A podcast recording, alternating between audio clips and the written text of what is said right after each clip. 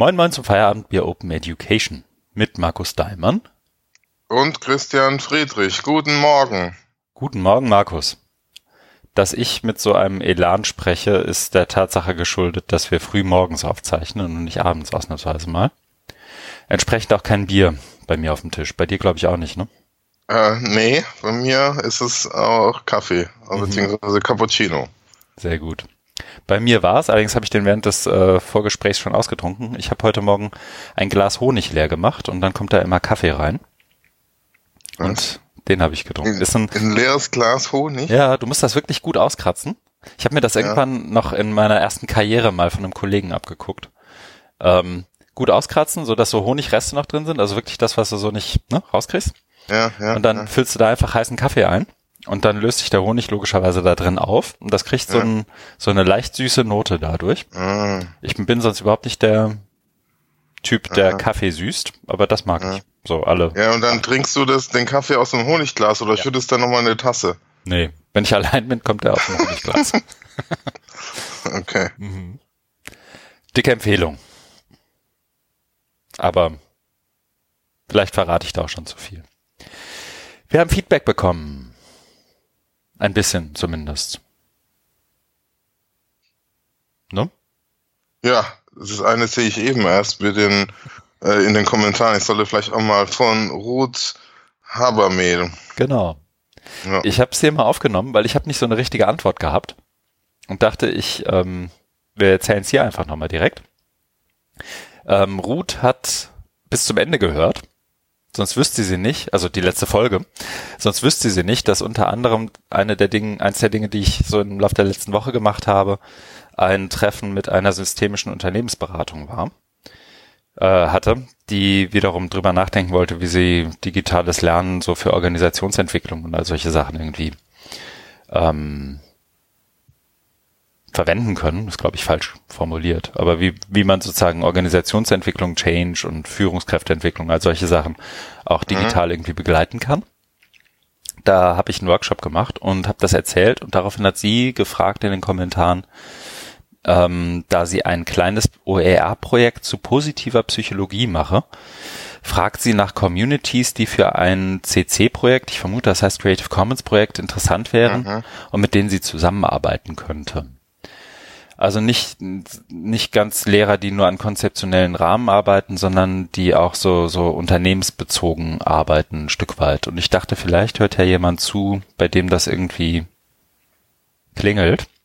Mhm. Und dann gerne, ich glaube am einfachsten wahrscheinlich über die Kommentare bei uns. Der Link ist in den Show Notes in Kontakt treten mit Ruth.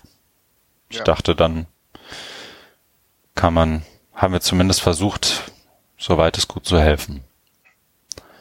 Genau. Ja.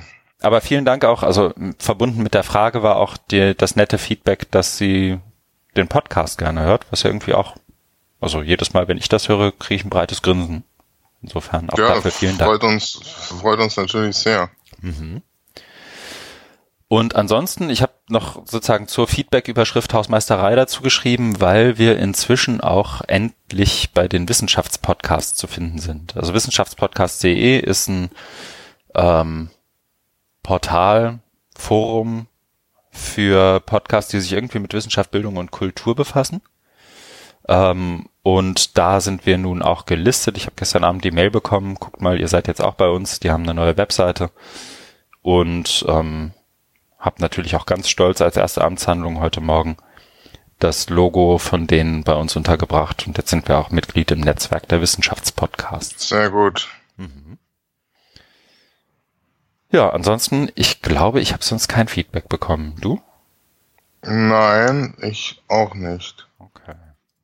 Weil dann wird es schon Zeit für eine Marke und wir sprechen drüber, was wir so getan haben. Dann fang doch du mal an, bitte. Jawohl. Ähm, ich habe ja gerade schon gesprochen von dem Workshop mit ähm, einem Haufen systemischer Berater zu Online-Lernen, Digital-Lernen und all dem. Das war echt ganz spannend, weil wir verschiedene Projekte eigentlich durchgesprochen haben, um zu gucken, wo gibt's da Undock-Möglichkeiten, was könnte man da machen, auch so ein bisschen, ich glaube, Brainstorming wird man ganz oft sagen, um zu schauen, was, was könnte man tun, wie, wie würden wir zusammenarbeiten, wie funktioniert das alles und das war extrem gut. Also mhm. das Sympathische, also ich muss sagen, ich glaube, viele, die im Bildungskontext arbeiten, haben die eine oder andere negative Erfahrung mit Beratern hinter sich. ähm, und ich muss sagen, dass das wirklich angenehm, ohne großes Bullshit-Bingo vonstatten ging. Und das war mhm. auch, glaube ich, der, der Eindruck dort. Das war wirklich ganz angenehm und trotzdem konstruktiv und produktiv. Also es war ein sehr guter Nachmittag. Ich habe mich mit Sebastian Seitz auf einen, eigentlich wollten wir einen Kaffee trinken ursprünglich, weil ich ja öfter als auch in Berlin bin. Bei Wikimedia dachte ich mir, ähm, schaut man mal, wer da sonst noch so, so rumturnt und mit wem man sich gerne mal unterhalten würde. Und dann haben wir uns auf einen Kaffee verabredet und dann haben wir direkt ein Bier draus gemacht. Und so muss es sein. Haben unter anderem auch über den Podcast gesprochen. Insofern solltest du zuhören, Sebastian. Viele Grüße. Ja, von das mir Foto, natürlich auch. Das Foto, das dabei entstanden ist, habe ich noch nicht verteilt bei Twitter, weil ich irgendwie mir nicht, aber hm. ich dachte, ich bin das mal hier ein. Jemand, der mit mir ein Feierabendbier trinkt, darf auch im Feierabendbier-Podcast auftauchen, dachte ich. Ja. Hm, dann habe ich noch einen, ja, das ist eigentlich, wie soll ich sagen, das ist so ein bisschen unter ferner Liefen. Dieser Podcast ist das erste, der erste Podcast, der aufgezeichnet wird, seit ich den Internetprovider wechselte und ich habe das nicht freiwillig getan. Ich habe mich ein bisschen erinnert gefühlt an ähm, eine der letzten Folgen noch Logbuch Netzpolitik, wo es da auch nochmal drum ging, ähm, wie viel freie Wahl man bei sowas hat. Und ich war echt, also ich habe irgendwann die Geschichte in Kurzfassung ist irgendwann im Januar, ich glaube Januar, Februar, flatterte ein, ein, Schreiben von Vodafone rein. Also ich war bei Vodafone Kabel Deutschland mit meinem Internet und ähm, letztendlich mit der Kündigung, weil der Eigentümer des Hauses, in dem ich lebe, oder die Eigentümergemeinschaft, beschlossen hat, dass es nun Zeit wird, den exklusiven Kabelbetreiber im Haus zu wechseln. Und mein mhm. Internet lief bisher über Kabel. In dem Moment, wo unten einer sozusagen Eigentümer der kompletten Kabelleitung, die ins Haus geht, ist, ist oder Betreiber der, dieser Leitung ist, ähm, kann die jeweilige Firma auch entscheiden, wer im Haus über welchen Provider irgendwie durch dieses Kabel Internet kriegt. Und der neue Provider hat eben beschlossen, dass das nicht mehr Vodafone sein darf. Ähm, Witzig ist, dass die, also dann kam die Kündigung und gleich mit, allerdings ohne irgendeine Art von Info, wo denn jetzt mein Internet demnächst herkommen soll, aber mit dem Angebot aus der 400 Mbit Leitung, zumindest im Download, die ich bisher hatte, eine 16 Mbit Leitung über Telefonnetz zu machen, ähm, zum gleichen Preis. Nein. Ja. Und habe ich so kurz überlegt und mich dann dagegen entschieden. Ähm, und habe dann irgendwie versucht rauszukriegen, wer denn sozusagen der neue Kabelbetreiber ist. Die Telekom bietet hier zwar auch diesen ganzen Vectoring-Quatsch an, aber der kostet irgendwie das Dreifache von dem, was ich zahle und hat trotzdem, ich glaube, hier in der Gegend sogar nur 50 Mbit dann. Ähm, also wollte gerne bei Kabel bleiben, einfach weil das ein Stück weit schneller ist und real tatsächlich auch immer so um die 300, 350 Mbit ankam. Hm. Im Download zumindest, was irgendwie ganz gut ist und ähm, habe dann rausgefunden, dass es der neue, dass der neue Provider Wilhelm Tell ist, der wirklich so heißt und der auch ein öffentliches Funknetzwerk namens Moby Click anbietet. Also irgendjemand in der Marketingabteilung, da hat sehr sehr viel Spaß. Mhm. Und dann habe ich da angerufen, gefragt, Mensch, äh, ich soll jetzt wohl bei Ihnen sein. Ähm, und das haben sie ja jetzt irgendwie für sich exklusiv unten das Kabel. Und da meinte die Frau in der Hotline ganz witzig, nee, nee, es ist, äh, sie können ja bei jedem anderen auch über, über Kabel Internet beziehen. Ich so, echt, das geht? Die, und sie so, ja, ja, klar, derjenige muss halt nur ein neues Kabel in ihr Haus legen. Ist überhaupt kein Problem. Ja, das machen die auch bestimmt. Genau, das habe ich ihr dann auch geantwortet und ähm, habe dann nach langer Zeit in der Warteschleife dann auch meine Vertragsunterlagen bekommen ich wollte das nur, irgendwo musste ich meinem Frust darüber noch äh, Platz machen. Mhm. Deswegen ist das jetzt das Format. Dafür haben wir Kapitelmarken. Sehr gut. Ich habe aber auch. Nicht Rant der Woche. das müsste eigentlich Blödsinn der Woche schon fast sein. Ne? Hm. Ich habe aber auch noch ein, zwei Sachen, die irgendwie eher am Thema des Podcasts dran sind, nämlich ich habe gestern Abend endlich meine Einreichung fürs OER-Camp Nord und Ost hintereinander gekriegt. Und die Seite für die Workshops, an denen ich beteiligt bin bei der OER 18 und der OE Global in Delft, ähm, ist online unter towardsopenness.org slash breakopen. Das also gerne anschauen, da kommen auch bald wieder mal Provokationen, diesmal aber in Textform und nicht in Videoform. Mhm, mal ein neues gut. Experiment. Ja, das so ganz knapp zu dem, was ich so gemacht habe. Jenseits okay. von Ärger mit Kabelprovidern auch ein paar konstruktive Dinge. Aber jetzt funktioniert ja, ne, wie wir jetzt hören. Also du zeichnest ja jetzt gerade auf und das Internet funktioniert ja. Es funktioniert. Komischerweise ist Wilhelm Tell nur in der Lage 200, ich glaube 200, 250 Mbit im Download zu liefern, mhm. während Vodafone irgendwie mehr konnte. Mhm. Warum das so ist, ich habe mich nicht getraut zu fragen, hinterstellen. Soll halt Wilhelm Tell dir ein Kabel legen. Ja, genau. Vielleicht müsste das bis in die Wohnung kommen. Die letzte so. Meile ist ja mal das Nadelöhr. Das ist hier, weil das Haus relativ neu ist, ja, glaube ich, ganz, ganz gut. Also du hast genau. hier zum Beispiel, ich habe hier so, ein so ein Neben dem eigentlichen Sicherungskasten ist nochmal ein Kasten nur für ein Netzwerkkabel. Und ja. da kannst du letztendlich alles patchen, was du so möchtest. Ich könnte, glaube ich, ja. auch alle meine Boxen darüber anschließen und das, ne? Macht aber, also ich habe es nicht gemacht, aber gehen tut das wohl theoretisch. Also mein Punkt ist, die Leitungen im Haus sind, glaube ich, alle ziemlich okay. Ja. Ja, wenn es neu ist, hat man ja eine vernünftige Ausstattung. Ja, ich glaube, auch nicht immer, aber also ich habe mir auch ein paar Wohnungen angeguckt, wo das alles noch nicht so war, aber hier ist das irgendwie ganz, ganz cool. Mhm. Ja, nee, aber das war irgendwie frustrierend. Also ich, ich muss ja immer ein bisschen mitlachen, wenn Leute irgendwie, wenn so gerade bei den Logbuch Netzpolitik oder auch in der, in der Freakshow passiert das ja ab und zu mal, dass so, so Schoten ausgepackt werden. Ähm, und Leute mit technischer Kenne können das bestimmt auch noch witziger erzählen, als ich das kann. Aber es ist ja schon irgendwie absurd, dass du, dass du im 21. Jahrhundert mit solchen Marktlogiken dich noch umschlägst, wenn es darum geht, einfach nur Internet zu bekommen. Tja, aber wir fühlen mit dir. Danke. Ich habe jetzt auch genug geheult. Ähm, die Marke ist gesetzt. Was hast du denn so gemacht, Markus? Ich war über Ostern in, in Dänemark, habe da so einen kleinen Urlaub gemacht in Aarhus. Das ist ja so in Mitteldänemark an der Ostsee. Mhm. Und unter anderem wollte ich mir dort ähm, das Dock 1 angucken. Ich habe da jetzt nochmal mhm. Link reingepackt. Das, das ist, ist cool, ne? ähm, 2015, glaube ich, eröffnet worden. Ist so, also eigentlich eine Bibliothek, mhm.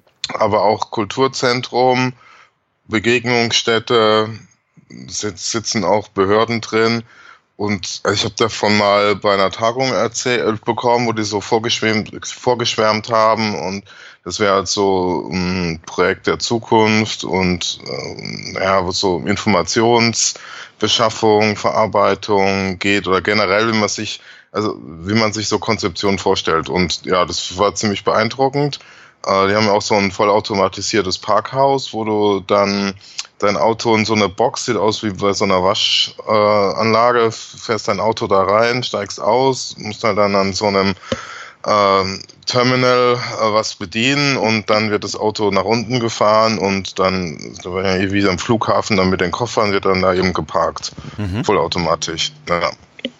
Und so dass du eben oberirdisch aussteigen kannst und musst dann nicht mehr in diese stickigen, dunklen Parkhaus-Tiefgaragen. Okay. Ja. Kann es sein, dass ein Kabel gegen dein Mikro schlägt? Oh, jetzt besser? Ich halte mich ganz ruhig. Ja, ich melde mich, wenn es wieder passiert. Ja. nee, aber spannend. Also Aarhus, ja. ähm, das Doc Aarhus, 1 war auch also, immer auf meiner Liste. Die haben, die haben da, äh, es war ja früher so ein alter Industriehafen, der wurde jetzt abgetragen mhm. und da ist so ein neues Projekt Stadtentwicklung Urbanisierung und so weiter. Und das, also da ist Doc 1 ein Teil davon. Hm. Genau, dann war ich noch im Kunstmuseum, da habe ich auch nochmal einen Link reingepackt. Mhm. Das ist, äh, die haben auf dem Dach so ein, die nennen das Panorama-View, wo du so eine, so eine Art Röhre, wo du da laufen kannst, auch in verschiedenen Farben dann, also so voll mit klar, also vollständig aus Glas und hast dann einen tollen Überblick und ist auch dann eben so durch diese unterschiedlichen Farben unterschiedliche Stimmung und so. Das ist auch ganz, ganz toll. Genau, das war das. Dann habe ich ähnlich wie du auch was eingereicht für das OER-Camp, beziehungsweise bin gerade noch dran. Äh, ne, also eine Sache habe ich schon eingereicht, eine andere läuft gerade noch. Ist ja noch, glaube ich, bis Sonntag Zeit. Mhm. Ja, das wird, glaube ich, dann auch bei mir auf Ost und Nord hinauslaufen. Dann gab's äh, eine positive Rückmeldung zu einer Ei Einreichung bei der ESA, das ist die European, Moment, wir müssen mal gucken, Space European, Agency. nee, European Educational Research Association. Mhm. Und die veranstaltet, also das ist ERA, EERA, ERA, und die veranstalten eben die ECER-Tagung in Italien Mhm. Südtirol. Mhm. Und da haben wir, also unter anderem mit Ingo Plees, äh, wir da was eingereicht, auch zum Thema OER. Und das ist, ange äh, das ist angenommen worden. OER for Inclusive and Equitable Quality Education. Ein Symposium. Okay, Genau cool. das, das kam rein. Und ich habe fristgerecht äh, zwei Artikel überarbeitet. Da hatte ich ja zum Teil die allerletzte äh, Verlängerung bekommen, ist- wie es meistens so ist. Und äh, ja, Rückmeldung war auch mal sehr positiv, das hat mich auch gefreut. Und da waren halt so ein paar Kleinigkeiten zu machen. Und die habe ich jetzt abgeschlossen und genau, freue mich dann auf die Veröffentlichung. Mhm. Okay. Wann ist Ja. die ESA-Konferenz? Im September. September in Tirol. Da könnte auch schlimmer kommen, ne? Wohl, ja. Mhm. Genau, die ist ähm, Bolzano, genau. Mhm. Ich glaube Anfang September. Okay. Ja. Und habt ihr, kannst du schon mehr erzählen, wer in, in dem Symposium drin sitzt? Oder wer, wer Das ist international. Mhm. Ähm, da ist, glaube ich, Alek Tarkowski dabei. Ja. Äh, und so ein paar andere. Ich, äh, ehrlich gesagt, ich habe das jetzt gar nicht mehr so auf dem Schirm. Ich müsste Aha. da nochmal gucken, aber das steht da jetzt an. Ne? Also Ja. ich bin da so reingerutscht und hab dann, da war einem ein, ein Beitrag da irgendwie mitgemacht und der, der Ingo hat es dann koordiniert. Mhm. Und äh, hat, hat dann das, das ganze Paket da eingereicht. Und ja, jetzt kam auch nur die Bestätigung und Rückmeldung, da stand auch nicht mehr alles dabei, wer da wer dabei war. Aber das, das machen wir dann demnächst, dass das dann nochmal so ein bisschen aufge, aufbereitet wird. Mhm. Dann müssen wir das, ja, und dann werde ich auf jeden Fall mehr dazu berichten können. Okay, cool. Ja, Dann setze ich mal eine Marke, oder? Wir sind viel schneller am Morgen, als wir das sonst sind. Ja, das ist doch gut. Mir ist auch gerade noch was eingefallen, was wir hier noch erwähnen können als erstes. Ähm, was fast hinten rübergefallen wäre. Und zwar, weiß nicht, du hast es, glaube ich, auch gesehen. Also du, ich bin mir sicher, dass du es eher gesehen hast als ich, ehrlich gesagt. Aber es gibt einen neuen Podcast am Bildungshimmel. Sagt man das so? Ähm, ich habe es erst gesehen, äh, tatsächlich sehr, sehr spät, glaube ich. Ich habe die Nullnummer noch verpasst, aber in einem Tweet gesehen, in dem wir, wie soll ich sagen, vorgewarnt wurden. Wir mögen uns, Mhm. glaube warm anziehen, weil man uns bald Ja. einholen würde, was sowohl die Dauer der Episoden als auch die Anzahl der Episoden angeht.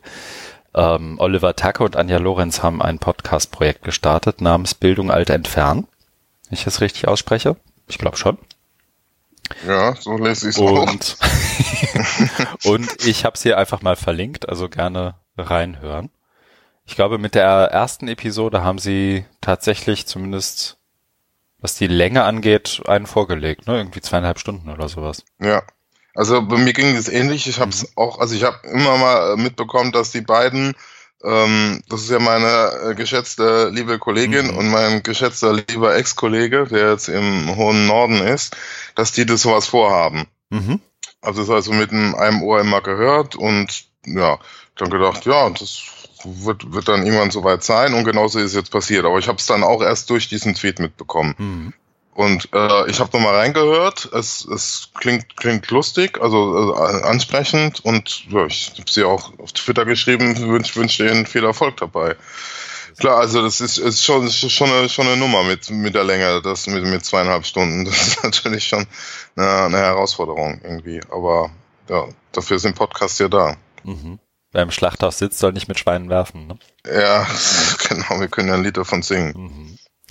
Das wollte ich nur hier kurz pluggen, unterbringen, wie auch immer man das nennt.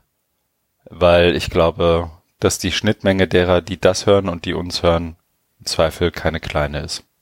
Nee, deswegen ist ja auch gut, wenn man das auch mal hier erwähnt, dass das jetzt gibt, dass man so die Szene kennt.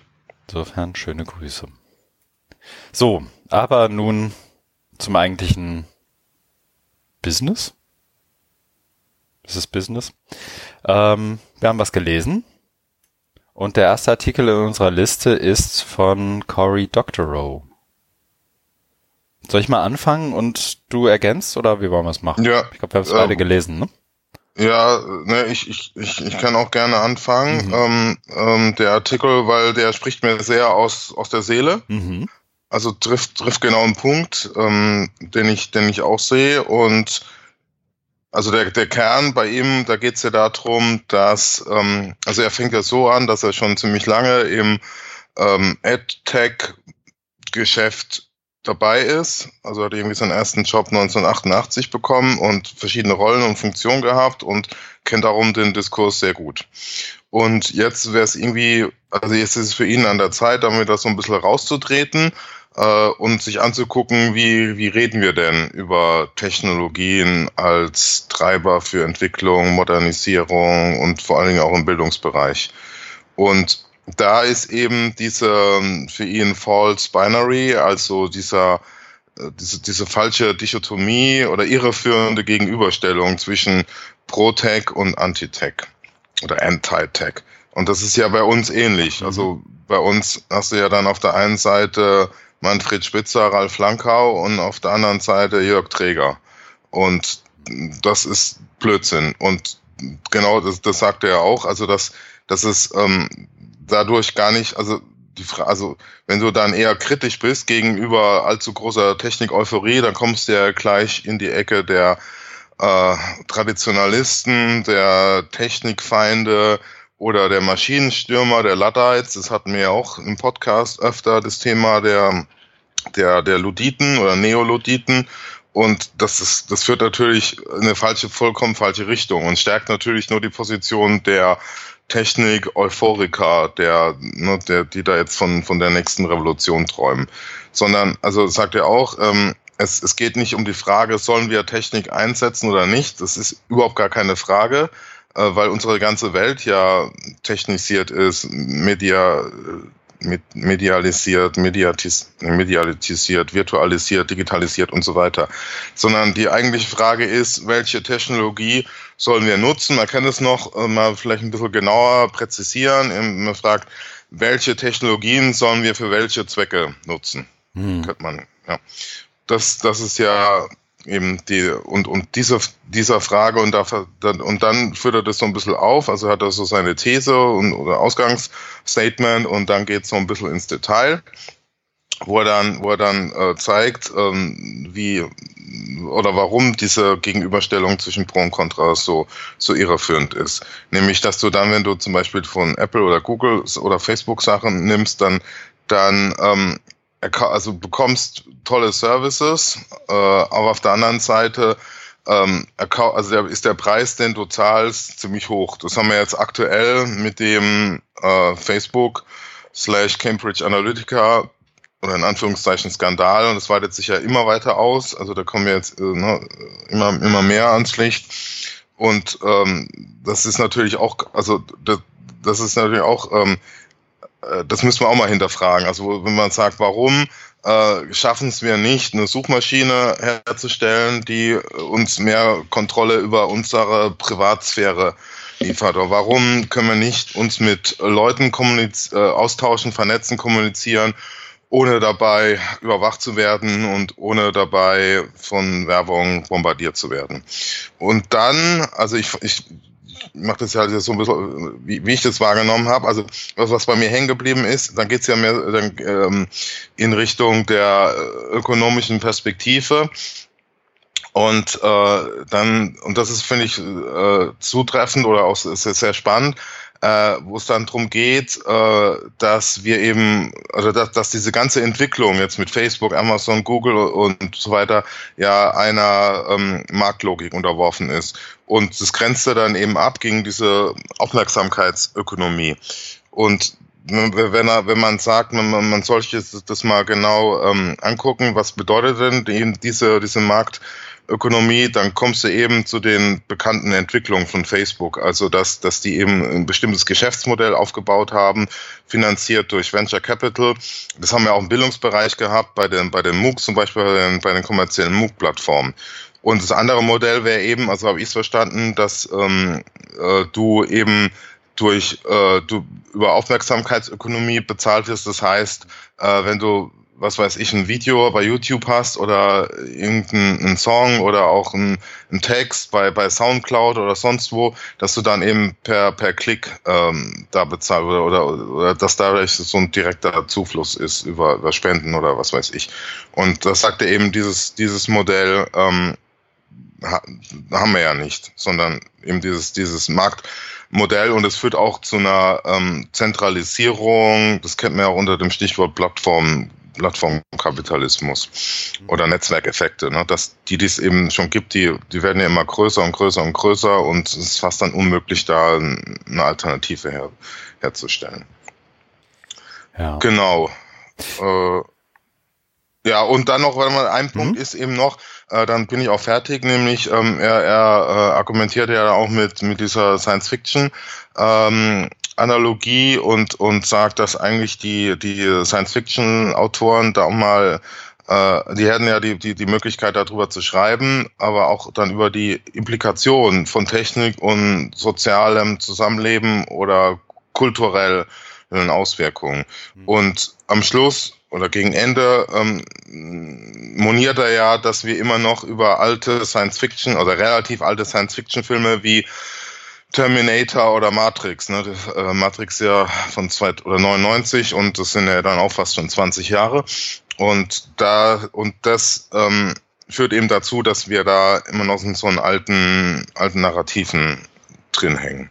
Und wir bräuchten also so, so meine Interpretation dann eben bessere äh, Erzählungen auch aus dem, aus dem Science-Fiction-Bereich bräuchten, um, um eben diese, diese Logik oder diese, diese äh, schnelle Dynamik, die jetzt da vor sich geht, besser verstehen zu können. Hm. Genau, also das wäre jetzt auch, wie soll ich sagen, mein, mein Zugang dazu. Also Cory Doctorow ist ja jetzt äh, vieles, aber unter anderem eben auch Science-Fiction-Autor. Ja. Und er schreibt ja hier letztendlich auch, ähm, The science fiction writer gets to ask counterfactuals. How can we maintain our social lives or search the web without spying? What kinds of devices would let us communicate on the go without taking away our, our rights? Also, wie können wir mhm. unsere soziale, die sozialen Gefüge irgendwie erhalten oder verbessern, ohne dass wir irgendwie komplett ausspioniert werden? Wie können wir miteinander kommunizieren, ohne Rechte aufzugeben? Und was er diesen, diesen Punkt, den er auch macht, zum Beispiel mit, mit, indem er irgendwie Apple referenziert oder Google, mhm. ist ja letztendlich immer die Aussage, die ja auch übertragbar ist auf vieles so in, in AdTech sozusagen, ist ja, mhm. wenn ihr ein funktionierendes Mobiltelefon braucht, dann muss das über, keine Ahnung, die Cloud synchronisiert sein und dann muss das genau so und so funktionieren. Und das muss ein, jetzt im Fall Apple ein geschlossenes System sein, nur, weil nur dann können wir irgendwie sicherstellen, dass das so und so funktioniert. Oder eben das andere Modell, ähm, wir können dir nur eine perfekte Websuche offerieren in dem Moment, wo wir auch sämtliche Daten über dich sammeln und sogar irgendwie gucken, ob mhm. ähm, mit wem du nachts in einem Bett liegst und mit wem nicht. Mhm. Ähm, und diese Behauptungen, die ja letztendlich nicht widerlegbar sind, weil es gibt kein Gegenmodell, ähm, in Frage zu stellen. Also dieses Gets to Ask Counterfactuals durch die Science-Fiction-Autoren, also die ähm, einfach eine, eine Vision oder eine Utopie aufzuzeichnen, aus der dann aber auch wiederum ganz viele technische und technologische Entwicklungen sich ableiten lassen. Ne? Also ganz viel von dem, was wir heute haben, ist ja zumindest in, im Ansatz mal inspiriert von irgendeinem Science-Fiction-Roman oder einer Science-Fiction-Serie oder irgendwie sowas. Ähm, und diese Visionen besser aufzuzeichnen ähm, und damit eben auch die Narrative rund um Tech irgendwie zu ändern, ist, glaube ich, eins, eine seiner Messages oder seiner Anliegen in, in, dem, in dem Artikel irgendwie auch. Ne? Und ich ja, finde das spannend, genau. weil diese Parallele, also so dieses, das ist so und das ist besser, ähm, das, was du bei, bei Apple ja ganz stark hast, aber natürlich auch bei Google und vielen anderen, ähm, und das muss so sein, damit es besser wird. Und wir haben uns das ausgedacht und die Nutzer wussten noch gar nicht, was sie wollten, aber wir haben ihnen das schon mhm. gegeben und das kann nur so ja. funktionieren. Ne? Also diese ja. Steve Jobs Rollkragenpullover-Taktik. So. Ja. Ähm, die hast du ja auch ganz oft so in, in dem Bereich rund um AdTech. Also wir müssen ganz viele, keine Ahnung, wir müssen ganz viele Daten sammeln, dann können wir über Nacht das Programm errechnen, das es dem Siebtklässler besser ermöglicht, Mathe zu lernen. Ja. Und wir, und das geht nur so. Und das kannst du gar nicht widerlegen, weil du erstens nicht genau nachvollziehen kannst, wie es überhaupt funktioniert. Du bist dir mit denjenigen, die das produzieren und vermarkten, im Zweifel sogar uneins, was überhaupt Lernerfolg ist und wieder, wieder sich definiert und wieder gemessen wird. Du bist auf ganz vielen Sachen liegst du irgendwie quer dazu, aber kannst es deswegen auch nicht anders darstellen. Und ich glaube, EdTech fehlt auch so ein Stück weit dieser Science-Fiction-Writer, der, der eben diese Vis eine andere Vision auch irgendwie darstellt. Mhm. Ne? Also so, deswegen fand ich den Artikel so spannend, auch gerade in Bezug zu dem, was wir hier so machen. Mhm. Was ich mich dann beim Lesen immer gefragt habe, äh, wie würde denn jetzt so eine Lösung oder so eine Skizzierung eines Wegs, eine Alternative aussehen? Und dann äh, war ich ganz gespannt auf den Schluss und mhm. da hm, hört es ja dann auf mhm. mit, mit eher Allgemeinheiten. Ne? Mhm. Also nochmal, also ich, ich gehe da natürlich mit. Ich finde auch so, dass, also, dass man ähm, sagt, äh, wenn er sagt, our technology can make our lives better, das sind natürlich so, so, so Allgemeinsätze, aber mhm. can ist jetzt nochmal kursiv gesetzt, das heißt, es, es, es kann, aber das ist natürlich an Bedingungen geknüpft. Mhm. Ne? Die haben wir jetzt gerade diskutiert. Ne? Also, dass es eben äh, auch darum geht, deine vielleicht jetzt ganz allgemein Menschenrechte oder, oder gewisse Grundrechte äh, zu wahren und die zu respektieren und nicht immer nur ums, wo es, wo es ums Verkaufen geht. Oder du hast ja den, das Beispiel Apple genannt. Ne? Die haben sich natürlich schon auch Gedanken gemacht über, über Design und Usability. Damit sind die ja auch sehr berühmt geworden mit iPhone, iPad und so weiter. Aber klar, das ist, war dann Steve Jobs und, und, und sein Team, die haben sich das ausgedacht und das wurde ja immer als Segnung an die Menschheit äh, gebrandet. We call it the iPad. Mhm. So, ja, und diese ganzen Keynotes, ne, die wurden ja immer so, ne, der Messias steigt jetzt herab und so wie Moses die zehn Gebote kommt eben Steve Jobs und bereitet die Segnungen aus, ne. Und, und, und das ist natürlich, äh, ja, sehr, ja, auch paternalistisch. Aber, ähm, und da äh, fand ich denn das Ende so, also ich weiß nicht, ob da meine Messlatte zu hoch ist, aber ich fand es dann eher dünn, weil ähm, wenn er dann sagt, ja, ähm, also Technik kann äh, unser Leben besser machen. Es kann uns mehr Kontrolle geben, also über unsere Daten, über unsere Privacy, über unsere Privatsphäre, aber nur, wenn wir ähm, sie, äh, dazu ähm, zwingen oder uns dafür einsetzen, dass sie äh, to live up to its promise. Hm. Und ja, was sind denn die Promises? Ne? Und wie, wie, wie, wie kann das funktionieren? Ne? Also das, das ist einfach so, ein, so, ein, so eine allgemeine äh, Aussage. Irgendwie. Also, und klar, also ohne, also ich finde, äh, vielleicht ist es aber auch mal wichtig, hier den Punkt zu machen und sagen, ähm, das hat er ja ganz am Anfang gemacht, wo er also, gesagt hat, es geht nicht darum, wollen wir Technik einsetzen oder nicht, weil das ist wirklich kompletter Humbug. Also damit brauchst du gar nicht als Anfang, sondern es geht, wie wollen wir welche Technik, ähm, wie äh, zu welchen Zwecken einsetzen und das, um da mal äh, genauer nachzubohren und das aufzudröseln, ne, was bedeutet das und so weiter und so weiter. Und bisher ist es ja immer dann schnell geblackboxt worden, eben durch Silicon Valley, die dann eben einen wahnsinnigen Innovationsvorsprung haben und die, die, ähm, die Technik entwickeln und uns als Segnung verkaufen. Mhm. Ne? Äh, und da, da fehlen ja dann eben alternativen Gegenmodelle, ne, was dann halt auch diskutiert wird, äh, europäische Entwicklung äh, zu, was weiß ich, künstlicher Intelligenz, Robotik oder so, das, das sieht man ja auch hin und wieder, dass es wieder aufkommt. Ne.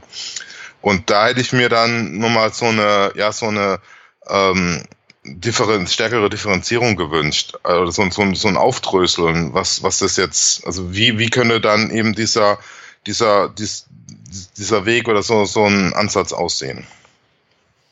Hm. Ich glaube, das Komplexe daran ist, dass du das nicht allgemeingültig beschreiben kannst. Also, ich glaube, oder du kannst es nur sehr abstrakt beschreiben, wenn du allgemeingültig beschreiben möchtest. Und das ist irgendwie sehr, sehr unbefriedigend. Ja, oder man müsste es dann ähm, zum, aber das, das ist äh, äh, ein Beispiel, was weiß ich, Schule oder, ja, oder äh, mhm. Cloud, äh, äh, Schulcloud, mhm. ne? Schulcloud genau, beschreiben.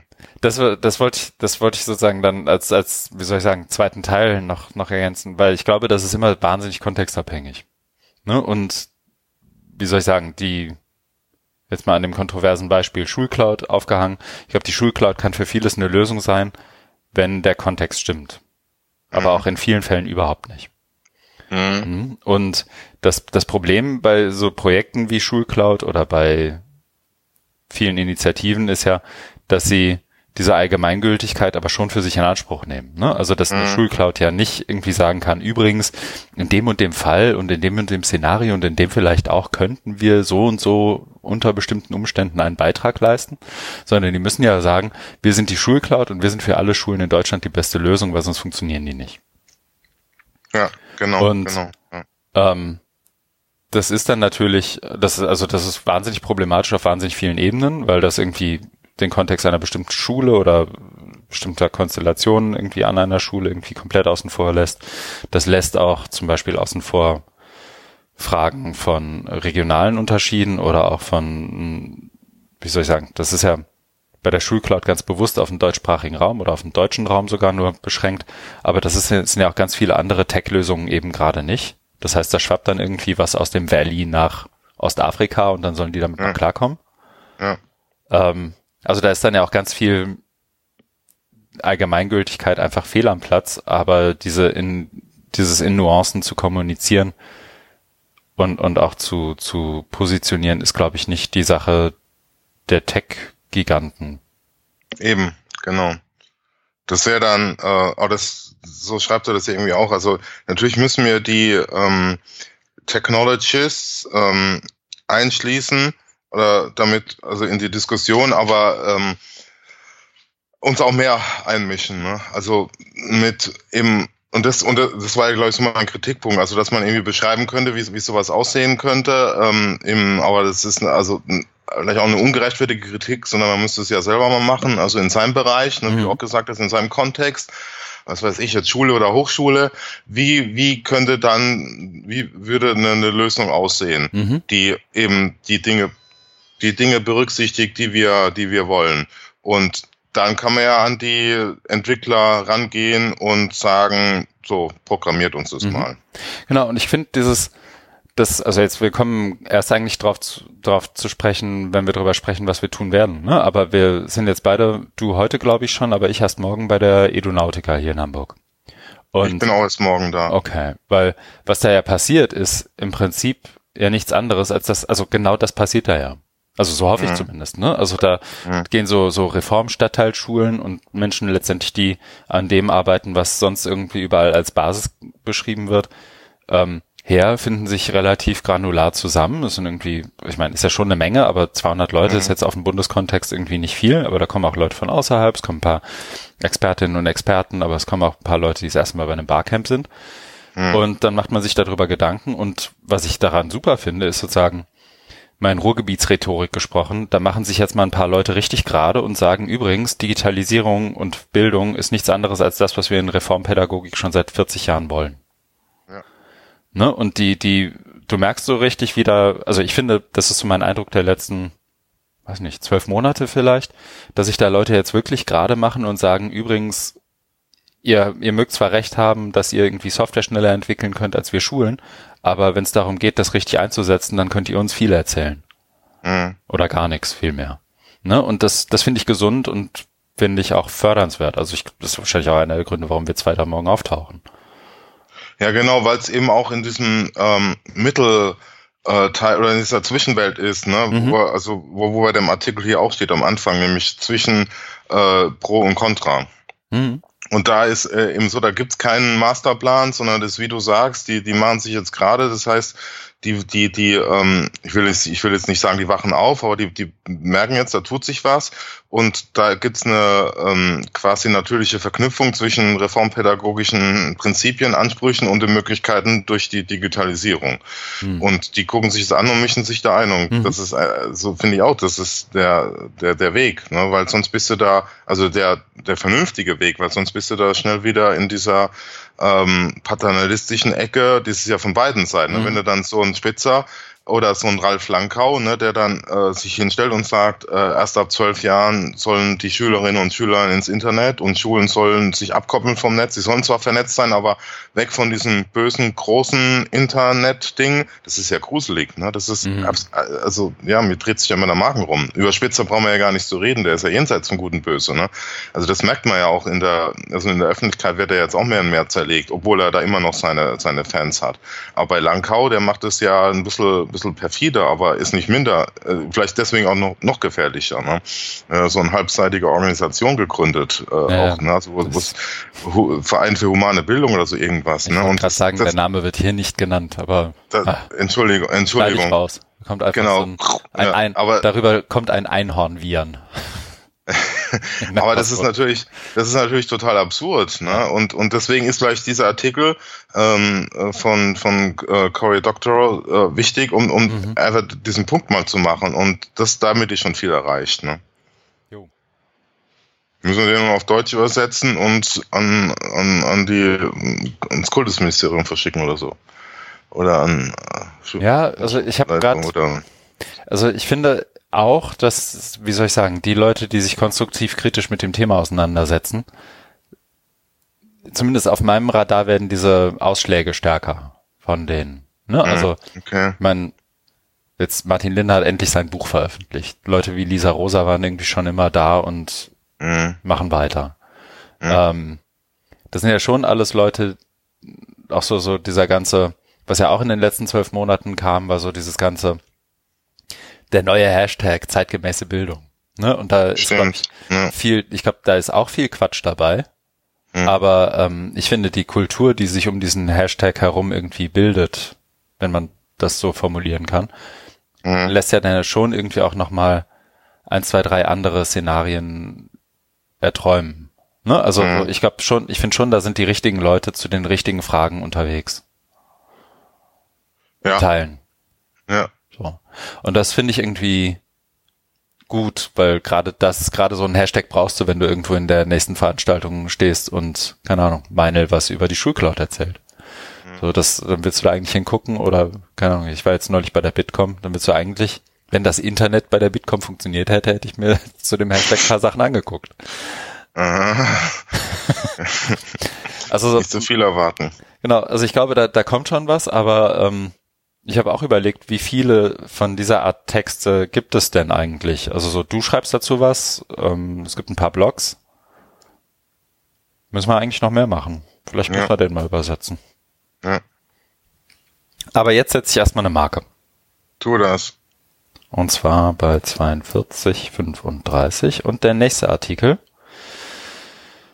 rankt sich eigentlich um, um die nächste Mythenbildung, ne? Soll ich mal anfangen und du als Bildungswissenschaftler ja. fängst mich dann an? Ja, ist nicht tot zu kriegen. Der Artikel heißt Another Nail in the Coffin for Learning Styles. Students did not benefit from studying according to their supposed learning style. Das Ganze ist in Magazin oder im Research Digest der British Psychological Society entschieden und heißt übersetzt sowas wie noch ein Nagel im Sarg der Lernstile, wie sagt man denn? Learning Styles, wie werden die auf Deutsch übersetzt? Ja, Lern, Lernstile, Lern, ne? Ja. Oder ja, ich glaube Lernstile. Ähm, Studis, also Studenten, Studentinnen und Studenten haben nicht davon profitiert, gemäß ihrem angeblichen Lernstil zu lernen.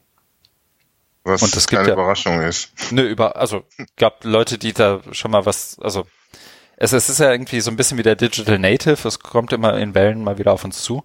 Aber ich finde, jetzt habe ich was, wo ich sozusagen diesen einen Link, den bookmark ich mir jetzt und immer wenn ich sehe, werde ich dahin irgendwie verlinken. Also ich finde das einfach, es ist lesbar, es ist grafisch super aufbereitet. Die Learning Styles sind gleich nochmal in dem Venn-Diagramm irgendwie ähm, dargestellt. Äh, der Artikel ist von Christian Jarrett und es geht um Forschung von Polly Hussman und Valerie Dean O'Loughlin, spricht man es, glaube ich, aus. Und letztendlich haben sie wirklich mit äh, mehreren hundert Studierenden in einem, in dem Fall Anatomie-Ding, Anatomie Seminar, Vorlesung, also eine Anatomie, Anatomie-Veranstaltung auf Uni-Niveau, in dem es ja, weiß nicht, alle 280 Knochen oder wie viel auch immer es sind, irgendwie zu lernen gilt und dann wo welcher Muskel und welche Sehne wo welchen Effekt haben. Also das ist ja, wenn man Medizinstudis fragt, dann ist Anatomie, glaube ich, immer so eins der Dinge, wo man einfach wahnsinnig viel büffeln muss und deswegen bietet sich glaube ich, an, um Lernstile mal zu untersuchen. Mhm. Und ich fand, ich, die, ich will es jetzt, glaube ich, nicht vorlesen, ähm, aber ich fand das Resultat dann schon auch wirklich auch für jemanden, der sozusagen nicht überzeugt davon ist, dass es Lernstile tatsächlich gibt, beziehungsweise sie irgendwie helfen, fand ich die Zahlen dann irgendwie auch beeindruckend. Ne? Also ähm, die meisten Studierenden, 67 Prozent, haben ähm, haben es nicht geschafft, in einem mit ihrem Lernstil übereinstimmenden Stil konsistent zu lernen. Und die, die das gemacht haben, haben keine bessere Note in der Anatomie-Klasse irgendwie bekommen, äh, sondern eigentlich genau umgekehrt. Die, die genau diese ähm, diese diese Lernstile verfolgt haben, haben schlechtere Noten am Ende geschrieben. Und Anatomie ist, glaube ich, eins der Fächer, wo wir uns alle relativ, also bald haben wir hoffentlich unsere Sonderfolge zu Prüfungsformaten. Aber Anatomie ist, glaube ich, eine dieser Sachen, wo es wirklich darum geht, Dinge einfach na, nicht nur stupide, sondern wirklich auch einfach zu lernen. Ne? Also da gibt's gibt's ein eigenes Vokabular, da gibt's eine eigene mhm. Anordnung. Die Elle ist immer da, wo die Elle ist und das muss man dann halt wissen und welche Sehne da drumherum geht, das will man irgendwie auch, also man möchte, dass jeder Arzt das weiß. Mhm. Und ähm, dann kam aber noch dazu raus, instead there were specific study strategies such as practicing microscope work and using lecture notes, also individuelle Strategien anstatt von Stilen, die zu besseren Noten und zu einem besseren Gefühl auch bei den Studis geführt hat, wenn es darum ging zu lernen. Mhm. Ne? Und sowas wie Flashcards, also Karteikarten lernen, ähm, wurden mit schwächerer Performance in dem Test hinterher letztendlich wiederum ähm, korreliert. Mhm, mh. Das also ähm, ich fand das, also das ist einerseits kurz genug geschrieben, um zu verstehen, dass dann, dass er, um es schnell mal zu lesen, aber auch so gut geschrieben, ähm, dass wiederum diese Studie, ich glaube, zumindest in ihrer Essenz gut zusammengefasst wird. Ne? Also wenn man jetzt nochmal genau auf die Forschungsmethode uns eingehen möchte, muss man, glaube ich, die Studie lesen. Aber das hier hat mir jetzt zumindest schon mal für, für einen Anfang gereicht. Mhm, mh. Also, Lernstile gibt's nicht. Oder gibt's, aber helfen nicht. Ja, das, das ist Oder? ja auf mehreren Ebenen immer mhm. problematisch, aber die erste, ich habe mich damit vor, äh, vor längerer Zeit beschäftigt und jetzt neulich wieder, weil ich zu dem Thema auch so einen kleinen Workshop gemacht habe. Und da habe ich ein, ein Video ähm, gefunden so einem Psychologen. Ähm, das habe ich jetzt nicht, nicht, nicht parat, aber der hat es auch mal sehr gut erklärt. Mhm. Und also, wenn man das ähm, anfängt auseinanderzunehmen, dann ist so der erste Kritikpunkt, dass es überhaupt keine einheitliche Taxonomie, Klassifikation von Lernstilen gibt. Das heißt, das, das, da gibt's viel äh, wahnsinnige Unterschiede. Mhm. Ke ne? Also was und damit fängt's ja schon mal an. Ne? Also wenn wenn da nicht klar ist, äh, was jetzt hier die die 10 oder 15 oder 20 Lernstile sind, dann ja, ist es schon ein Problem. Mhm. Weil das nächste ist ja dann, die, die, die zu isolieren. Und ähm, der eigentliche Knackpunkt ist ja dann die Übertragung. Also das ist ja generell, das ist immer so ein, so ein, so ein Fehlschluss. Das heißt, wenn du aus der Grundlagenpsychologie oder sogar aus der, aus der Hirnforschung gewisse Erkenntnisse hast, die dann umzumünzen in didaktische oder pädagogische Handlungsempfehlungen. Das, fun das, das funktioniert so nicht. Ne? Das wäre so, sowas wie Neurodidaktik oder hirngerechtes Lernen äh, ist Blödsinn. Ne? Das, das, sind, das sind verschiedene Systeme. Das, das, das geht so nicht. Ne? Du kannst es nicht ähm, aus einem System raus isolieren und dann sagen, so jetzt mache ich da mal eine Handlungsanleitung, sowas wie, also wir haben jetzt in der Hirnforschung mit bildgebenden Verfahren entdeckt, Lernen ist dann besonders erfolgreich, wenn die Lernenden in einem positiven Zustand sind. Deswegen gibt's jetzt die neueste Erkenntnis, didaktisch Lernen soll Spaß machen. Eigentlich super, ne? Das ne? Äh, ja, und ja, dann erzählst dann, du das meinem alten Chemielehrer kurz vor der Pension und der fasst sich an den Kopf und ja. Aber das ist doch eindeutig bewiesen in der Hirnforschung. Das sind, Experiment, das sind Experimente. Da kannst du dich nicht dagegen versperren, so Ola Nein, nein, ich ne? ja auch, ich finde, alles soll Spaß machen.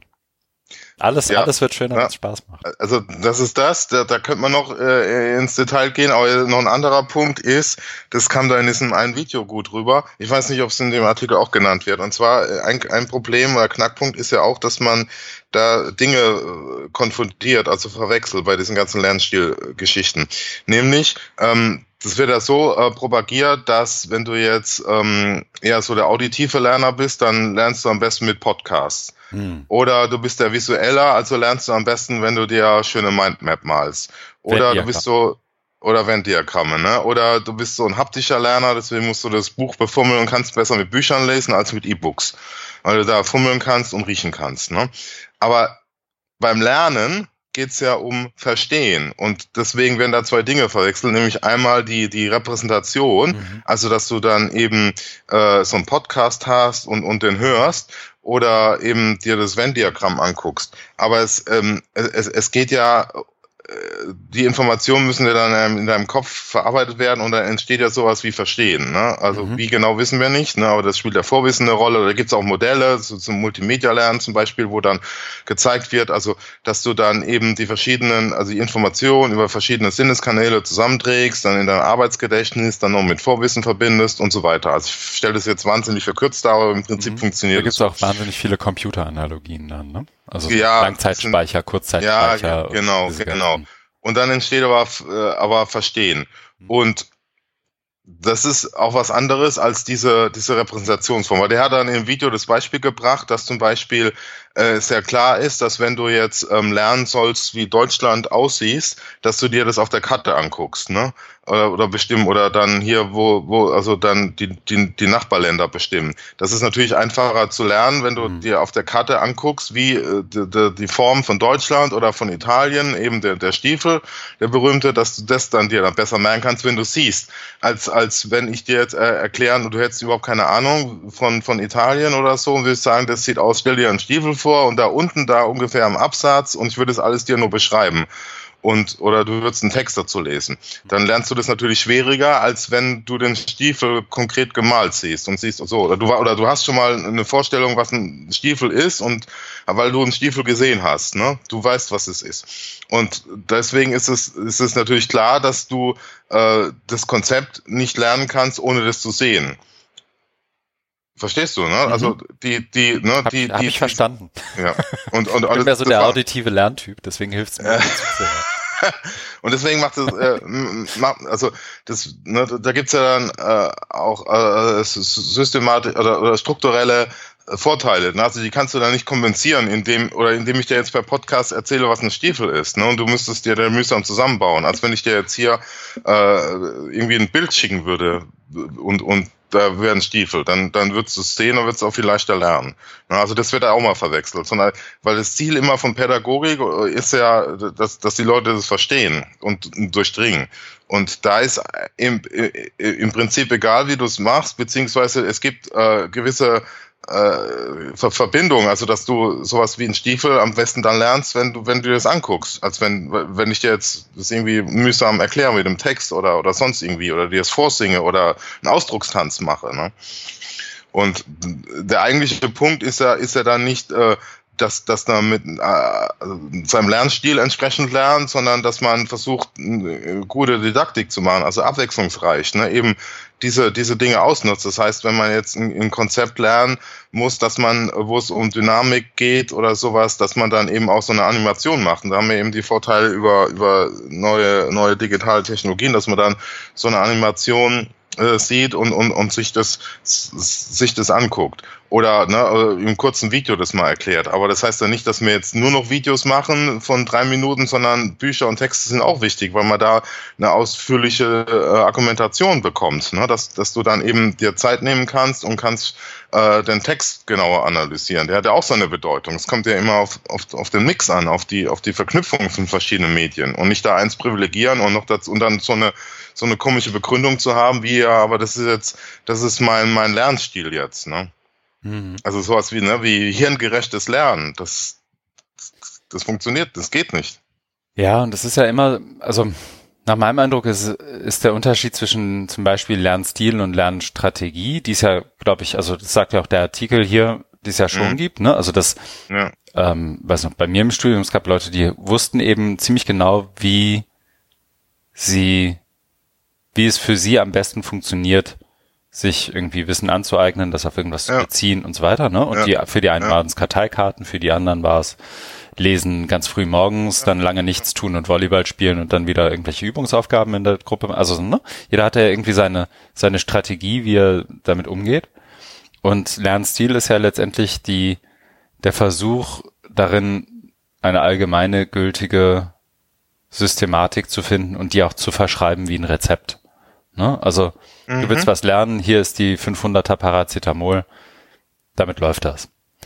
Und genau ich glaube, das ist dann auch so dass das Missverständnis derer, die ja irgendwie mit Lernstilen oder Digital Natives oder mit was auch immer irgendwie immer versuchen, Punkte zu machen, dass sie eigentlich glauben, was Gutes zu tun, aber damit eigentlich ganz viele ins Verderben stürzen, weil auf einmal versuchen dann alle rauszufinden, welcher Lernstil sind sie und dann hören alle nur noch Podcasts und dann wird man nicht schlauer, sondern dümmer. Oder was auch immer. Ja, ja, wenn du dann sagst, ich, äh, du hast ja auch mal wunderbare Alibis, ne? Wenn du, wenn du dann was nicht verstehst, sagst ja, äh, der hat es jetzt nicht mal im Lernstil entsprechend erklärt. Genau. Deswegen konnte ich das gar nicht verstehen. Nee, ging einfach nicht. Hm. Ja, aber das, also ich habe mir den jetzt, äh, ich merke mir den Artikel einfach, ja, damit ich das. Ähm, das nicht immer ausdiskutieren muss, sondern einfach sagen kann, hier liest das mal. Ja, das, ist, das ist, das ist irgendwie, ich finde das angenehm, sowas zu haben für sowas. Ja, ja. Ich setze mal eine Marke, oder? Tu das. Jawohl. Dann das nächste, was wir haben. Ich habe das ein bisschen kurzfristig reingehauen. Ich weiß nicht, ob du schon eine Chance hattest, da. Ich habe es nur überflogen, okay. aber das ist ja so ein, ein so, so ein Einführungstext. Ja, ne? ich glaube, da kannst du locker mithalten. Aber soll ich mal anfangen? Bitte, ich glaube, ich kann da auch gar nichts ergänzen. Aber. Schauen wir mal. Es ist ähm, ich fange mal so rum an. Also, ich weiß nicht, ob du das mitbekommen hast, aber vor ein paar Wochen, ich glaube vor zwei Wochen oder sowas, wurde das Open Pedagogy Notebook gelauncht unter openpedagogy.org. Alles zusammengeschrieben und zwar von Rajiv Jangiani und Robin DeRosa, die ja beide auch schon öfter mal hier mhm. ähm, hier beide öfter schon mal irgendwie vorgekommen sind. Ähm, Rajiv unter That Psychprof bei Twitter, Robin mhm. unter meinem Lieblings-Twitter-Handle ähm, Actual Ham, also echter Schinken. Ähm, und die beiden haben, und das habe ich erst heute Morgen gesehen, deswegen ist auch heute Morgen erst ein Pad gelandet. Erst wollte, ich dachte eigentlich, wir schreiben uns einfach nur auf, dass wir im Podcast hier groß verkünden, dass es dieses Pedagogy Notebook jetzt gibt, in dem Ideen zu offener Pädagogik letztendlich gesammelt werden sollen.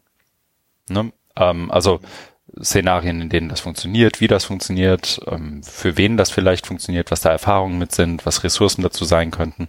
Also ein Stück weit das, glaube ich, was ich immer so auch bei Martin Lindner mit einem Auge mitlese, diese Forderung, ähm, nicht nur einfach Ressourcen online zu stellen, sondern das einzubetten in sowas wie Curricula und, und Szenarien, in denen mit diesen Ressourcen gearbeitet werden kann zum mhm. Beispiel. Und diese, diese Dinge einfach zu sammeln, dafür ist das da und da kann man letztendlich auch Sachen einreichen, deswegen ist das, glaube ich, ohnehin schon ein Verweis wert. Wenn du aber ein, und das finde ich sympathisch, ein Open Pedagogy Notebook launchst, in dem es darum um Sharing Practices und Building Community geht, dann möchtest du auch definieren, was du unter Open Pedagogy verstehst. Und das haben die beiden auch gemacht und das habe ich erst heute Morgen mhm. gefunden. Und das machen die beiden, finde ich, echt gut, weil es sowohl Leute abholt, die irgendwie das erste Mal davon lesen. Also es wird so ein bisschen die Evolution und die verschiedenen Ideen davon aufgegriffen, so die ähm, David Wiley-Geschichte der Disposable Assignments von, ich glaube, 2013, die ähm, Frage danach, ob Open Pedagogy auch nur mit OER geht, was ja sozusagen die eine der letzten Definitionen von Wiley ist. So Open Pedagogy Stimmt. ist das Verfolgen der 5R. Oder aber Open Pedagogy ist irgendwie auch was anderes und geht zum Beispiel auch mit nicht frei lizenzierten Ressourcen, was glaube ich mehr so mein Team ist. Aber naja. Ähm, und das wird sehr, sehr gut eingeführt, finde ich. Und es geht so ein Stück weit auch, also kurzer Paragraph zu Mike Caulfield. Also viele Leute, von denen man lesen sollte, wenn es um Open Pedagogy geht, werden hier einfach auch mal so zusammengeworfen und genannt und auch in Bezug zueinander gesetzt. Ähm, zum Beispiel auch Catherine Cronin, Katie Jordan, Vivian Rove, Tennis Morgan, die ähm, über Autonomie, ähm, Interdependenz, Freiheit, Verantwortung, Partizipation in der demokratischen Gesellschaft. Also all diese Sachen, die auch irgendwie immer mitschwingen bei Open Pedagogy, werden hier irgendwie in Bezug zueinander gesetzt. Mhm. Und dann wird noch so, geht's noch einmal kurz ähm, in, in dem Artikel auch in, in Richtung dem, was sozusagen unter Critical Pedagogy läuft, also sowas wie Frere und Bell Hooks. Mhm. Und danach wird's dann aber wiederum weniger abstrakt und es geht nochmal in Richtung einiger Beispiele. Und sie definieren hier, und das finde ich irgendwie charmant, weil ich finde, das ist so im deutschsprachigen Kontext äh, wahnsinnig weit hinterher. Ähm, definieren ist vielleicht auch falsch, sondern grenzen ein Stück weit ein, was Open Educational Practices sein können. Das ist sozusagen mhm. so in der Mitte unten. Und das kann erstmal sowas sein wie Adapt or Remix OERs, also ähm, Nutzen und Remixen von OER-Materialien mit deinen Studis oder deinen Schülern. Ähm, zu, gemeinsam irgendwie was erstellen und online stellen, gemeinsam Wikipedia-Artikel editieren, ähm, Domain of One's Own oder jenseits des Learning Management denken. Ähm. All, all diese Sachen werden hier kurz genannt und immer mit einem kurzen Verweis. Wenn dich das interessiert, dann klick mal da drauf und dann findest du da was. Mhm. Und wenn wir schon bei Learning Styles sozusagen den einen Artikel oder ich den einen Artikel habe, den ich mir bookmarke und sage, wenn dich das interessiert, warum Learning Styles Quatsch sind, dann gehen wir da gucken. Ich glaube, das hier ist jetzt einer meiner Go-To-Artikel, wenn es um Open Pedagogy geht, weil da für jeden was dabei ist und das aber trotzdem in, zueinander in Bezug gesetzt wird und nicht religiös, fanatisch mhm. ähm, argumentiert wird, wie bei Wiley ja ganz oft, Open Pedagogy ja. ist nur 5R und wenn du das nicht machst, dann hast du irgendwie, dann, dann bist du nicht open und ich habe das ja. hiermit definiert, sondern mhm. die setzen das schön reflektiert in Bezug zueinander, haben die richtigen Links, haben die richtigen Leute auch zitiert, aus meiner Sicht. Ähm, mhm. Es fehlen vielleicht eins, zwei, oder es kommen zwischendurch, und das kann man dann auch im deutschsprachigen Kontext, glaube ich, gerne überspringen, ähm, weil es relativ Nordamerika Nordamerika zentriert ist, so, so die dort ja auch nochmal anders geführte Kostendebatte, als sie hier geführt wird. So, also die, mhm. die Frage Textbook-Kosten und so weiter, die bei uns, glaube ich, eine nicht so übergeordnete Rolle spielt in den ganzen Mechan Mechanismen von, von offener Bildung. Ähm, aber davon abgesehen einfach auch wirklich gut gemachtes Ding und allein die, die Liste an ähm, Zitaten. Also wenn du da unten durchguckst, die 28 Referenzen, die sie angeben, das ist eigentlich das Who is Who. Who is Who einerseits, aber gar nicht mal mit so, so Star-Allüren, sondern wirklich mhm. auch verschiedene Strömungen in diesem Feld Open Pedagogy werden hier wirklich geil abgebildet. Von mhm. Gardner Campbell, A Personal Cyber Infrastructure, über Chris Gilliard, Pedagogy and the Logic of Platforms, ähm, bis zu OER-Enabled Pedagogy von Wiley und ähm, Catherine Cronin mit Opening Up Open Pedagogy und, und sagen auch einem konstruktiv-kritischen Approach dazu. Mhm. Ja, sehr schön. Sieht nach einer tollen Referenz aus. Mhm. Das auch nochmal übersetzen. Also, was mir jetzt gerade so äh, bei deiner Ausführung so ähm, äh, gekommen ist, wir haben ja vor ein paar Wochen zusammen mit, ähm, durften wir bei Jöran zu Gast sein bei seinem Podcast und da ging es ja unter anderem, also bei Zugehört ging es ja unter anderem auch um das äh, Lehrbuch L3T. Hm. Und ähm, da auch die Frage, also ist ja auch schon wieder ein paar Jahre her, ein tolles Projekt. Äh, und die haben ach, ich habe das jetzt auch nicht mehr so ganz auf dem Schirm, aber so, so Themen wie jetzt hier, ne, mhm. äh, fehlen da. Und das wäre eigentlich nochmal so, also es kam jetzt als spontan die Idee, sowas auch mal ne, für hier, weil, wie du auch gesagt hast, mit dieser ganzen Kostendebatte und ähm, äh, die ist ja hier ganz anders da. Und äh, ich sehe da auch die Gefahr, das ist vielleicht jetzt auch ein bisschen übertrieben von mir, dass man dann auch, also ich finde das, das toll, aber dass man also auch uns darauf konzentriert, zu gucken, was, was, was, was passiert hier im Bereich, also was halt da ist, also so ein zartes Pflänzchen an offener Bildung, an OER, OER, an, an Open Pedagogy, ne? Um, um da auch, also praktisch so, so ein, so ein eigenes, so einen eigenen Entwurf mal zu entwickeln. Aber ich weiß nicht, ob das dafür schon reif genug ist. Es gibt ja ganz viel, jetzt auch durch die OER-Projekte, aber da fehlt, glaube ich, noch, also das hier sieht ja alles viel gewachsener aus, ne, die ganze Community, ne? Und dass die es eben schaffen, also die zwei Herausgeber, so viele tolle Referenzen da reinzubringen, ne, das einfach auch mal so aufzuziehen. Ne? Das ist ja auch mal eine, eine, eine Ressourcenfrage. Ne? Und wir haben sie jetzt ja in Deutschland durch die OER-Förderung da geschafft, dass da mehr Leute jetzt drauf gucken, da auch was machen, aber die Förderung läuft ja bald aus. Jetzt gibt es mal eine Runde Camps und dann ist halt auch die Frage, wie geht es dann, wie geht es dann weiter? Ne? Und sowas, also äh, wäre dann genau äh, auch Stichwort Nachhaltigkeit, ne? Und dass man auch nicht immer an die gleichen ähm, Muster zurückfällt. Ne? Das hat mir ja gerade mit dem letzten Artikel mit Learning Styles, ne? wo du sagst, das hier, das book ich, bookmark ich mir jetzt und zeig das dann jedem. Ne? Und wenn man dann mal sagt, was, was könnte denn offene, oder was sind denn die Facetten von offener Bildung, dass man dann eben auch so mal so eine Referenz hätte. Ne? Ja, also bei mir schwingt auch so ein bisschen, ich habe das ja, ich glaube, in der letzten Folge auch als, als Feedback äh, mit, mitgenommen ähm, vom, na, vom, vom, vom EduCamp in Neuhagen mhm. als mir gesagt wurde, ich höre euch unter anderem, weil ähm, mein Englisch nicht so gut ist mhm. und ihr mir sozusagen dadurch einen Zugang ermöglicht zu dem Zeugs, was auf Englisch publiziert wird und irgendwie für mich relevant ist, das sehe ich wohl ein, aber ich, mhm. Wenn ich es alleine lese, brauche ich halt achtmal so lange wie mhm. wenn es ein deutscher Text wäre. Ne? Mhm. Ähm,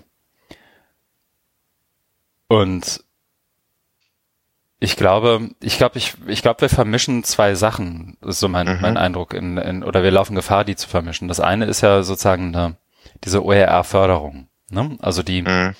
und ich finde, die OER-Förderung hat erstmal wenig mit Open Pedagogy zu tun. Ja, stimmt. Ne? Also man kann auch OER machen, ohne Open Pedagogy zu machen, will ich damit, glaube ich, sagen. Ja, ja. Ähm, und, und umgekehrt. Und mhm. die, Projekte, die da gemacht wurden oder werden, sind ja in vielen Teilen jetzt auch, wie soll ich sagen, für, für, also wenn mir das schon so geht, dann dir ja bestimmt auch, ohne dass du das ja. wahrscheinlich irgendwie so laut sagen darfst wie ich. Ähm, da ist ja jetzt nicht irgendwie ein viel neuer heißer Scheiß dabei. Da sind ja auch ganz viele ja. Sachen dabei, die man irgendwie vor fünf Jahren schon mal gesehen hat. Und es ist gut, dass die mal in einer neuen Einrichtung mit einer leicht anderen Tendenz und Note irgendwie untergebracht werden. Und ja. ne, will das überhaupt nicht kaputt reden, sondern da ist ja auch viel noch dabei, dass Leute eben jetzt erst beginnen, sich mit Öffnung von Bildung auseinanderzusetzen. Ja, ja, ja, genau. Und das hier sind alles Leute, also wenn du die Zitate durchguckst. Seit wann macht Gardner Campbell Open Education? Also irgendwie seit wann? Ja, ah, frühe 90er ja, oder sowas, ne? Also ja, das ist ja das ist eine gewachsene Community, mhm. genau. Und die sind auch, und die haben alle, also gerade Gardner Campbell hat ja auch seine persönlichen Tiefschläge in dem Feld la also lange hinter sich, ne, dass der immer noch grinst und mhm. freiwillig über so Themen redet, ist ja irgendwie auch mhm. allein dafür gehört man irgendwie ein Award verlieren. Also so mhm. die ähm, und und das ist so ein bisschen auch äh, diese Community definiert sich ja oder hat sich ja auch lange darüber definiert, dass sie eben so ein bisschen die Indie-Szene des Digitalisierungswahns ist oder die Indie-Szene auch des des Profitwahns in Bildung. Ne? Also so dieses mhm wir sind die einzigen, die dafür argumentieren, dass es ähm, dass Education als Public Good, also als öffentliches Gut angesehen wird. Und wir mhm. definieren das für uns so und so. Und das kostet bei uns auch wahnsinnig viel. Und 20, 30 Prozent aller Community College Studenten sind, äh, schlafen in ihren Autos. Und, ne, also da, du hast da ja, glaube ich, auch nochmal ein, ohnehin das nordamerikanische Talent, Dinge klarer zu kommunizieren aber dazu ja auch nochmal andere Leidensdrücke, als du die hier hast. Und deswegen glaube ich auch ein Stück weit, so, so doof das klingt, die interessanteren und radikaleren Ansätze und Ideen. Aha, aha. Während hier noch ganz oft so in diesem Sama-Modell irgendwie ganz viel ersetzt wird, so, ist, mhm. ähm, ist man da schon auch auf so einer systemischen Ebene sehr viel weiter, Open Pedagogy und Open überhaupt mitzudenken ja. und, und ja. zu, für sich zu verstehen. Und das macht dann natürlich auch das drüber reden interessanter oder das drüber schreiben. Aber das, genau das ist ja die Gefahr, ne? dass, hm. dass wir dann immer hinterherhinken. Und mein Punkt war ja, äh, wie können wir es schaffen, da eben auch so eine Community aufzubauen? Ja, und genau, also ich, ich finde die Frage einerseits spannend, andererseits sträubt sich in mir gerade vieles dagegen, genau ja. das Gleiche zu machen. Ja, ja. Ne? Also dieses, ähm, du, wie soll ich sagen, wenn du sagst, wir hinken da hinterher, dann ist das ja letztendlich in der Kernaussage nichts anderes als das, was, keine Ahnung, die Propa die Propaganda der Schulcloud sagt. Wir hängen, mhm. Deutschland hängt hinterher und wir müssen jetzt aufholen. Ja. Also dieser FDP-Narrativ von Bildung. Ja, ähm, den du ja auch immer kritisieren würdest. So. Und ich finde gar nicht, dass es schlimm ist, dass wir da hinterherhinken. Wir haben halt ein anderes, wir haben halt ein anderes Problem und entsprechend brauchen wir eine andere Lösung. Ja. Und ich glaube, wir sind uns noch nicht mal so genau sicher, was unser Problem ist. Ja. So, also, oder andersrum, das ist auch vielschichtig. So, das mag irgendwie mal ein, ein starres Schulsystem sein und die Art und Weise, wie wir Lehrer ausbilden. Das mag mal irgendwie ein Finanzierungsmodell sein von Schulen und Hochschulen oder ein Geschäftsmodell. Das mag mal eine Zertifizierung und eine Prüfungsform sein. Ähm, mhm. Und ich glaube, unsere Probleme, wenn du dir die Liste jetzt gerade anguckst, das Einzige, was sich irgendwie überlappt, ist ein Finanzierungsmodell und vielleicht eine Digitalisierungsidee. Ne? Ja. Aber sonst sind unsere Probleme schon sehr, sehr unterschiedlich. So, ja. ein Lehrer in den USA ist noch schlechter bezahlt als hier und fast nicht ausgebildet. Ne? Also das kann auch ja. ein ja. ehemaliger Army-Lieutenant sein, der zurückkommt und mit seinem Trauma jetzt siebte Klasse Geometrie macht. Ja, ne, so, so, so habe ich das auch nicht gemeint, dass, dass wir da hinterherhinken, sondern ja, es geht ja darum, auch sowas aufzubauen.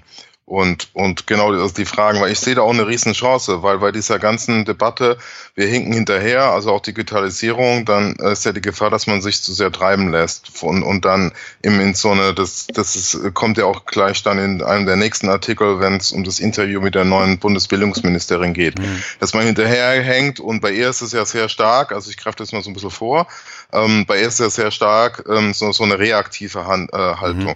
Und was mir bei diesen Open Pedagogy-Leuten immer sehr sympathisch ist, ist, ähm, da gibt's eben einen Kern, in gemeinsam äh, geteilte Werte, nämlich Öffnung, Offenheit, was auch immer das ist, aber es gibt so ein, ein Wertesystem und das stärkt die. Ne? Da ist so, mhm im, im, im Zentrum ist was.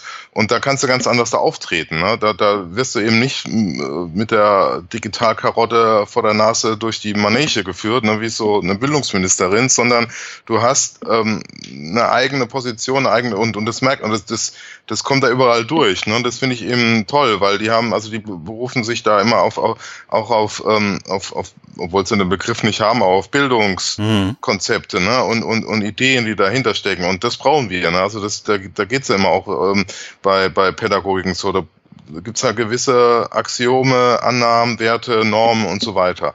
Und wenn wir so rangehen, dann fällt uns, dann ist es ja auch mal viel leichter oder, oder ähm, auf, ähm, aussichtsreicher, dann über Technologieeinsatz zu reden. Ne? Das ist ja wieder dann jetzt die, die Verbindung zu dem Corey Doctory Artikel. Ne? Also, mhm. which technology should we use? For which ja. pedagogical purpose? Müsste man jetzt noch weiterführen. Ne? Genau. Und äh, das, das ist halt das, das ähm, was mir da bei der ganzen Open Pedagogy immer so auffällt und was ich gut finde. Und sonst, wenn du es bei uns dann siehst, also zum Beispiel, wo ich ja so ein bisschen aktiv bin, Hochschulforum Digitalisierung, mhm. auch ähm, Netzwerk Hochschullehre, da, da, da kommt es schon durch. Die haben ähm, eben auch, die gehen auch von, wir, wie können wir Lehre verbessern, aber was da halt komplett fehlt, ist so das, das Open, Open-Thema. Das haben die gar nicht. Ne? Aber da, da merkt man schon, die sind halt auch Überzeugungstäter in Sachen Pädagogik und überlegen sich, wie kann da jetzt Technik helfen, ne? Also mhm. Für welche Zwecke. Aber das, das ist was anderes, wie jetzt hier dieses Open Pedagogy ähm, Enzyklopädie hier, dieses Online-Buch da. Mhm. Ja. Ich finde aber gleichzeitig, und das finde ich irgendwie auch spannend gerade zu beobachten, und also das geht, glaube ich, sogar in Open Science gerade viel schneller als in Open Education, ist so mein Eindruck, ähm, dass das mainstreamig wird. Ne? Also mhm. dass in Förderrichtlinien vom BMBF und ähm, von der DFG jetzt, also DFG weiß ich gar nicht, aber auf jeden Fall BMBF ja fast schon vorschreiben, dass wo immer ja. möglich eine offene Lizenz draufkommt. So, also erste, ja. so, so vom Output gedachte Ansätze her, so langsam jetzt irgendwie hoffähig werden, salonfähig werden, so jetzt muss das aber auch mal offen sein und zur Verfügung stehen. Und ich habe zum Beispiel auch ähm, ich glaube, da verrate ich nicht so viel. Mich irgendwann jetzt mal eben in, im Rahmen meiner Berlin-Touren irgendwie mal mhm. mit Sebastian Horndasch getroffen. Schöne mhm. Grüße, der ja auch immer wieder mhm. Zuhört. Ähm, Und wir hatten sie ja hier auch schon, wie soll ich sagen, öfter in der Mangel dafür, wenn sie mal eine Lizenz irgendwo vergessen oder irgendwie ähm, Offenheit nicht so ganz mitdenken. Ähm, aber was ja schon so im Laufe der letzten Monate auch immer wieder aufgefallen ist, ist, die fangen auch an,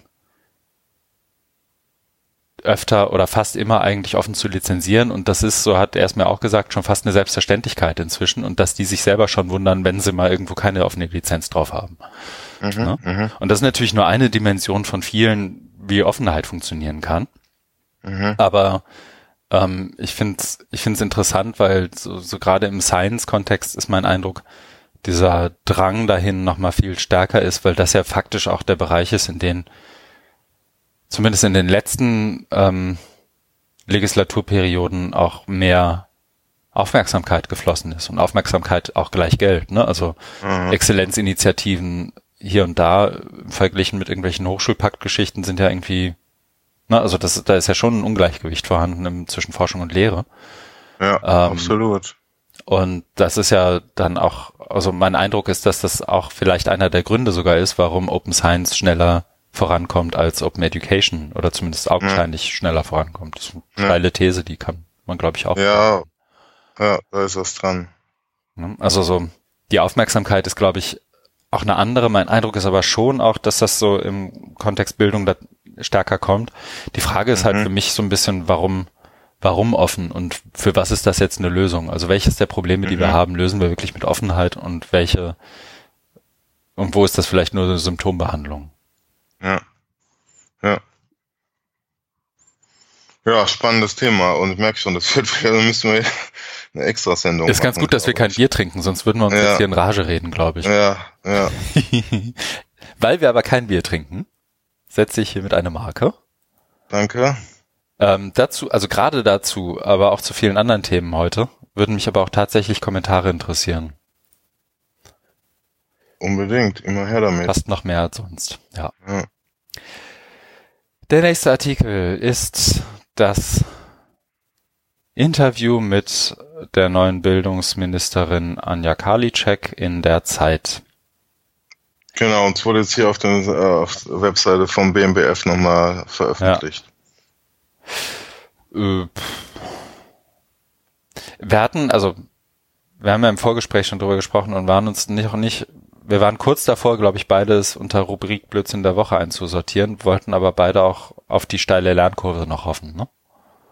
Ja, genau. Also es ist, äh, ist ja so, dass äh, die neue Bildungsministerin ja angetreten ist und da wurde ja schon viel Kritik geäußert, dass sie ja nicht so vom Fach ist und wenig Erfahrung hat und das war ja dann auch mal so mh, hm, ach, so, ein, so, ein, so ein Denken, wo ich sage, das ist vielleicht jetzt auch zu, zu kurz äh, gedacht oder gibt ja nicht die Chance, eben genau diese Lernkurve zu entwickeln.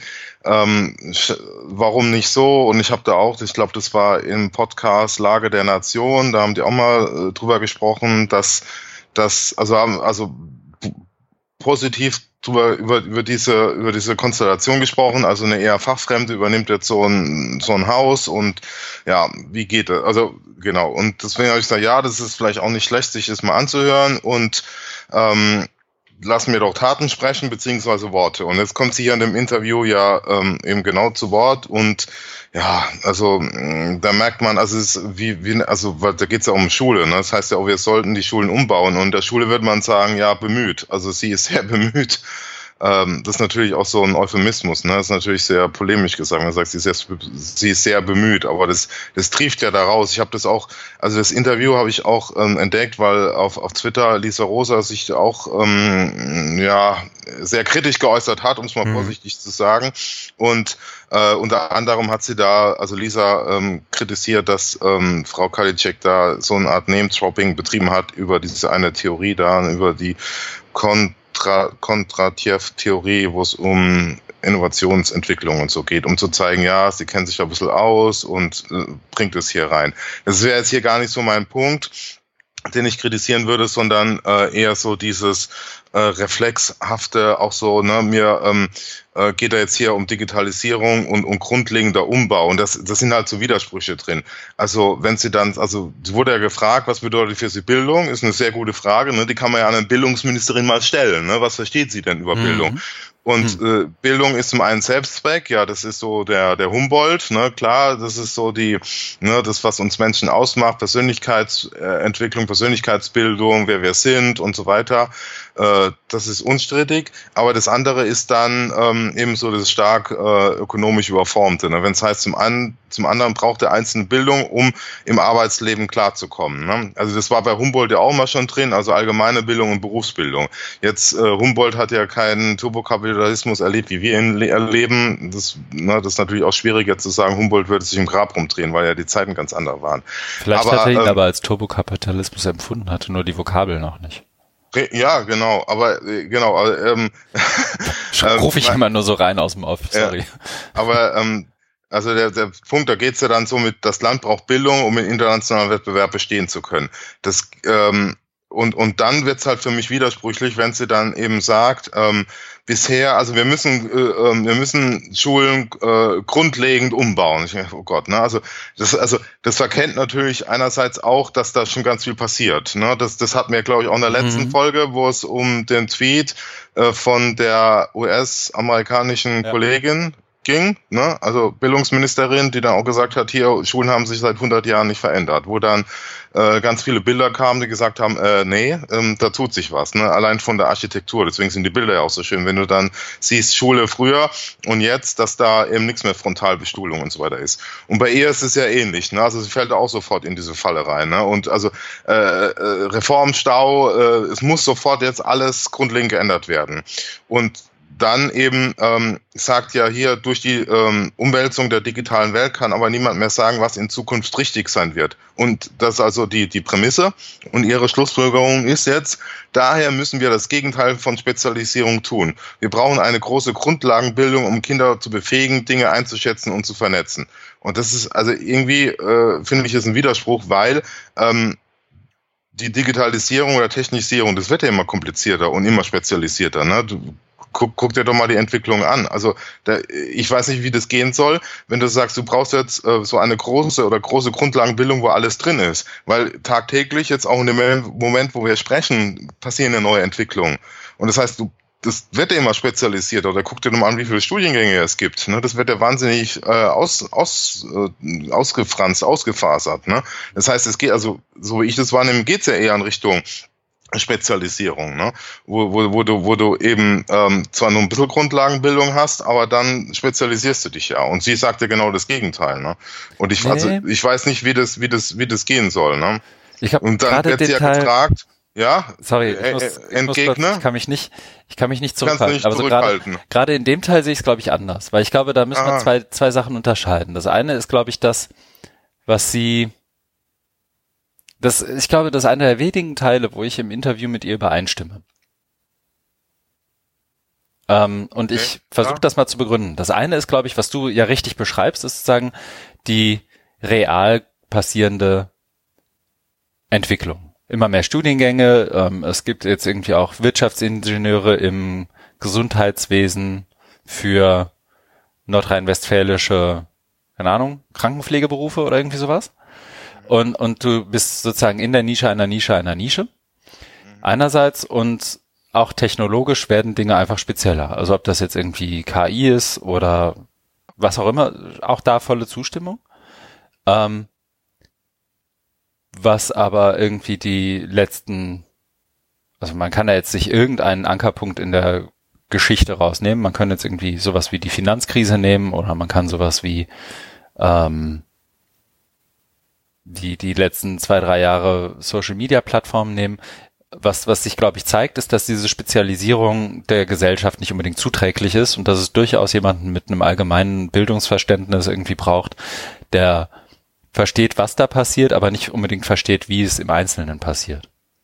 Und ich habe den Teil des Interviews bei ihr so verstanden, dass sie das durchaus stärken möchte. Also dass sie diese, dass sie keine Fachidioten produzieren möchte in ihren Bildungssystemen und in den Schulen, sondern dass sie ähm, schon fördern möchte, dass es nach wie vor so ein gesundes Generalistenverständnis von allen Bereichen, also so ein, so ein vielleicht das, was irgendwie äh, ist, vielleicht für dich ein rotes Tuch. Ich glaube, wir haben noch nie drüber gesprochen. Es gab in den 90ern oder Anfang 2000er dieses Buch von Dietrich Schwarnetz, Bildung. Ja, aber alles, was man wissen muss. Alles, was man wissen Seiten. muss in einem Buch, genau. Also es war noch so ein bisschen Prä-Internet, also so, oder in, nein, nicht Prä-Internet, aber so ein bisschen, als man noch Bücher nahm, um Wissen zu recherchieren. Und ich glaube, das ist so ein bisschen ihr Idealbild, wenn das auch verzerrt sein mag. Ähm, so, man muss irgendwie mal eine Oper von Verdi gehört haben und die verstanden haben und man muss auch mal das und das und das. Und danach darf man sich gerne mit Algorithmen beschäftigen, aber das ist irgendwie die Basis, von der alle irgendwie bitte in dieses große Bällebad springen. Mhm, mhm. so habe ich das in ihrem Interview verstanden. Das heißt, ich würde einfach nur trennen, mhm, ähm, mhm. eine reale Entwicklung und was wir sozusagen, um dieser Entwicklung auch zu begegnen und die auch ein Stück weit mit zu formen, in unseren Bildungssystemen tatsächlich machen wollen. Also diese beiden Sachen irgendwie voneinander ja, ja, zu ja, lösen. stimme ich dir zu. Äh, aber, jetzt kommt wieder das Aber, also wenn Sie dann sagen, mit dieser großen Grundlagenbildung und äh, später kommt ja dann auch ähm, der, der Punkt Pflichtfach Informatik. Ja, ne? genau. Das also gehört, ist total gehört, widersprüchlich. Gehört es dann zur großen Grundlagenbildung dazu oder nicht? Ne? Nö. Und da geht's ja wieder um, um oder, ne, also, oder also ich habe jetzt die Diskussion nicht so genau verfolgt, aber bei Pflichtfach Informatik geht's ja wahrscheinlich nicht nur, dass das oder dass jeder programmieren muss, sondern also wirklich coden, sondern was eine Programmiersprache ist und wie das funktioniert und so. Ne? Das könnte da wiederum in Richtung, also wenn man sagt, das ist halt jetzt so wichtig für unser Leben, auch Algorithmen und so, könnte ja wieder in so eine Richtung große Grundlagenbildung gehen. Ja. Wie auch immer. Also ähm, ich gebe dir da recht. Ähm, ich finde es auch wichtig, äh, so eine so eine ähm, Grundlagenbildung zu haben. Nur, also es ist halt so ein, wie soll ich sagen, so ein Spannungsfeld, ne? weil ähm, das ist ja auch diese ganze Diskussion, ähm, Kritik von Wirtschaft an der Hochschule, dass die Studierenden nicht, ähm, jetzt spreche ich sehr neoliberal, nicht fit genug, also nicht genug Humankapital mitbringen, also nicht spezialisiert sind genug, sondern die äh, äh, können dann zwar alles, aber nichts richtig. Ja, mhm. Und da, also da sehe ich halt auch noch so einen Konfliktpunkt. Also ich bin auch Fan von äh, Grundlagenbildung, vor allen Dingen, wenn Bildung dabei ist, also wo es darum geht, auch sich ne, zu entwickeln und zu reifen und so weiter. Aber dann, und deswegen, das ist ja auch so der, ähm, der, der Erfolg von, von äh, Plattformen wie jetzt Udacity, ne, weil die, oder mit Nano Degrees, weil die eben hochspezialisierte Kurse anbieten, die dann eben die klassische Ausbildung an der Hochschule umschiffen, umfahren. Ne? Mhm. Ne? So, ja. Ich glaube, und ich glaube, das hat sie, ich weiß auch nicht, ob, ob sie da überhaupt eine Meinung dazu hat oder ob sie das, also das Thema ist einfach wahnsinnig komplex, ne? Ja. Also ich glaube, das, das ist auch eine Diskussion, die auf verschiedenen Ebenen ja auch verschieden ja. geführt wird. Ne? Also ja. so diese Udacity Nano Degrees sind das eine. Und dazu kommt noch, jetzt muss ich gerade mal nachgucken. Sekunde, das braucht jetzt einen kleinen Moment. Ähm, und dazu gibt's ja noch irgendwie ganz andere, wie soll ich sagen, Fragen von Bildung. Also ich weiß, ich war jetzt im, im Herbst in den USA und habe mir unter anderem das Pizza College angeguckt. Ja, und damit ja. ne, habe ich, glaube ich, auch hier erzählt. Ja. Und ich habe in dem Kontext wieder unter anderem auch mit Leuten und Dekanen vom Harvey Mudd College gesprochen. Weiß nicht, ob, mhm. kennst du das? Das ist auch, gehört zu dieser mhm. Elite Claremont College Gruppe. Ne? Also das ist mhm. wirklich so, ja, drei Prozent Acceptance Rate und nur die Besten kommen rein und irgendwie ganz viele Leute arbeiten im Weißen Haus und so. Ist so diese Claremont College Idee. Und gerade Pizza ja. College ist so. Aber ähm, das Harvey Mudd College ist sozusagen deren Tech College. Also deren Software Engineering, Engineering, mhm. ähm, viel Physik und also und deren Degrees sind ähm, so angelegt, dass die eben ein Drittel das machen, was hier sozusagen als Bildungskanon funktionieren würde. Also die müssen auch was mit Literatur machen, die müssen auch irgendwie was mit Outreach in der Gesellschaft machen, ähm, die müssen sich irgendwie auch mal mit Sprachen befassen und Kultur im Allgemeinen und Geschichte und Philosophie und alles, was du da, was sozusagen du, glaube ich, auch äh, als einer von vielen als als Teil von Bildung irgendwie beschreiben würdest oder als als mhm. ne, dieses Kanons, mhm. Ähm, mhm.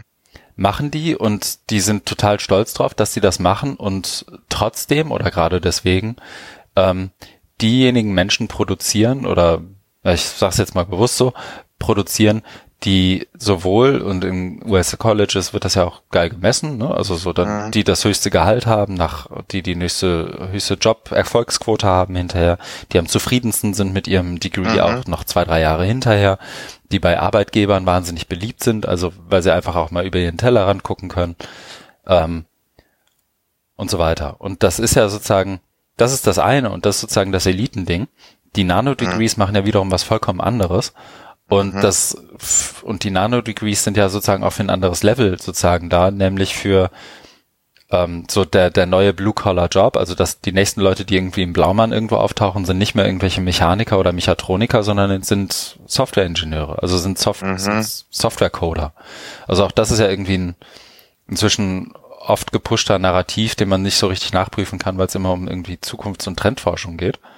Aber da ist ja irgendwie auch was dran, ne? Also jemanden irgendwie mal drei Monate irgendwo durchschleusen, dann hat er ein bisschen was gelernt und dann kann der HTML und ein bisschen CSS und hm, hm, hm, und PHP mhm. und dann robotet der bei uns im Keller und schraubt, keine Ahnung, an unserem Moodle oder was auch immer. Mhm. Ähm, und ich dazu kommt noch irgendwie, jetzt mache ich es noch komplizierter, irgendwie die jetzt in der letzten Woche geführte Debatte der, der Pflegekräfte und wo sollen sie denn herkommen? Und anstatt die irgendwie vernünftig auszubilden, ähm, holen wir sie uns äh, sozusagen als, holen wir sie uns als, was in den 60ern irgendwie Gastarbeiter hieß, ins Land und dann sollen die hier mal mhm. so lange wie möglich unsere Alten pflegen und im Idealfall, so zumindest wenn man die, die Policy irgendwie wahnsinnig polemisch wiedergeben möchte, ähm, gehen sie danach auch wieder, wenn die, die demografische Glocke am Ende sich irgendwie aufgelöst hat und die ganzen Zupflegenden dann irgendwie verstorben sind. Also so verstehe ich diese ganze Debatte auch um, um Pflegekräfte. Also mein, mein Punkt ist, das ist alles so, so, so vielschichtig, ähm, was Bildung angeht und was Bildung für Berufe angeht und was Bildung wiederum mit welchem Ideal angeht, dass ich mich, glaube ich, auch als aber jetzt bin ich ja zum Glück nicht in der Lage, Bildungs als Bildungsminister Interviews geben zu müssen. Aber so, ich glaube, es ist auch wahnsinnig schwer, sich vor so einen Reporter zu setzen und zu sagen, so, mein Bildungsverständnis ist übrigens. Und mhm. äh, da genug Zeit und genug Zeichen zu kriegen, um das auch zu formen. Deswegen ja. bin ich, deswegen habe ich mich dann ja auch sozusagen dagegen entschieden, ein Stück weit das in den Blödsinn der Woche zu packen. Weil eigentlich, um zu verstehen, was sie denn tatsächlich will, brauchst nicht ein Interview, sondern irgendwie acht und vor allem ein paar Förderprogramme und Logiken, in denen sie wirklich arbeiten möchte. Okay. Jetzt könnte man doch meinen, ich hätte ein Bier getrunken, weil ich irgendwie dieses ganze, weil ich meinen Monolog für den Podcast hiermit jetzt auch hinter mich habe, ne? Ja, du hijackst den Podcast immer. Es tut mir leid, ich höre auf. Nee, alles, nee, alles gut. Ähm, ich merke nur, nee, also, ähm, Vielschichtigkeit und Differenzierung bin ich auch ein großer Fan von. Und für mich halt immer so die Frage, wie, wie, wie weit geht man da Diskussion? Also jetzt hier im, im mhm. Podcast, ne? Mhm. Und, und, ja, und wie, also wir hoffen natürlich auch, ich, ich denke, ich darf da auch für dich sprechen, wir hoffen natürlich auch, dass wir Inspiration bieten für unsere geschätzten Hörerinnen und Hörer, die sich jetzt noch zahlreichen, zahlreich an den multifunktionalen Empfangsgeräten äh, befinden. Und da auch gerne, da auch gerne Kommentare und Rückmeldungen dazu. Genau, also vielleicht nur als letzter Satz dazu, das sind natürlich auch, ähm, ich habe das neulich, ich glaube mit, weiß gar nicht, ich glaube mit Matthias Andrasch kurz drüber gesprochen, der so, ich glaube, wissen wollte, wie wir unseren Podcast vorbereiten. Und wir mhm. tun das ja wirklich nicht, ne? Also wir mhm. haben dieses Pad und kurz bevor wir auf Record drücken, sortieren wir vielleicht die Links einmal durch, dass sie ja. so was wir besprechen wollen und was nicht. Und genauso ist ja auch das hier, ne? Also dass ich jetzt irgendwie diesen Podcast schon wieder hijacke und äh, über Bildungsverständnis und was auch immer rede. Mhm. Ähm, obwohl ich eigentlich keine Ahnung davon habe, liegt unter anderem ja auch daran. Ja, aber das macht ja auch die Dynamik aus. Also ohne jetzt zu so sehr Eigenlob zu betreiben. Aber die Dynamik ist, dass wir da unterschiedlich rangehen. Also ich merke bei mir immer so ein, so ein innerliches Bedürfnis äh, bis hin zu einem starken Drang, die Dinge zu ordnen, ne? weil ich mir so der Analytiker bin. Ne? Ich brauche da eine Struktur und und bei dir ähm, nehme ich dann wahr, du, das geht dann, ähm, also du schmückst es ja dann aus mit vielen äh, Anekdoten, zum Teil aus dem persönlichen Bereich und das ist auch immer spannend. Nur ich merkte, also ich spüre dann diesen Drang in mir, ne, dass, dass man das nochmal ordnet. Ne? Also ähm, ne, du sprich, äh, wenn man dann verschiedene Ebenen hat, ähm, wo, worüber reden wir dann? Da und da und dort. Aber ähm, ich bin ja noch ganz glücklich damit. Also ich ähm, komme ja soweit klar damit. Ne? Also für mich ist auch immer was dabei. Ne? Und deswegen gestatte ich dir dann auch immer diese Ausflüge in, in den, in den Rant-Bereich. Du darfst mich da auch gerne einfangen. Das ist ja dann. Ja, nee, nee. Ähm, ich mag ja auch gern, wenn man, wenn, äh, wenn sich sowas ähm, entwickelt. Ne? Also wenn man dann beim Reden dann ne, so ins vom Hundertsten ins Tausende und so weiter kommt. Ja. Aber du, genau, dann, genau, die, die Marke können wir jetzt setzen, glaube ich. Ja, du hast gesehen, dass sich mein Cursor bewegt, ne? Äh, Ja, ich setze mal die Marke. Ich habe, wir haben jetzt schon mehr Zeit auf das auf das Interview mit ihr verwendet, als wir, als dem Interview vielleicht auch zusteht an inhaltlicher Schwere, ne? Ja, aber das ist ja immer nur so ein Teaser oder so ein, äh, so ein Trigger, ne, um über die Dinge zu reden. So ist es. Hm, nächster Artikel. Ja, Mal durchatmen. Ähm, genau, oh, ja.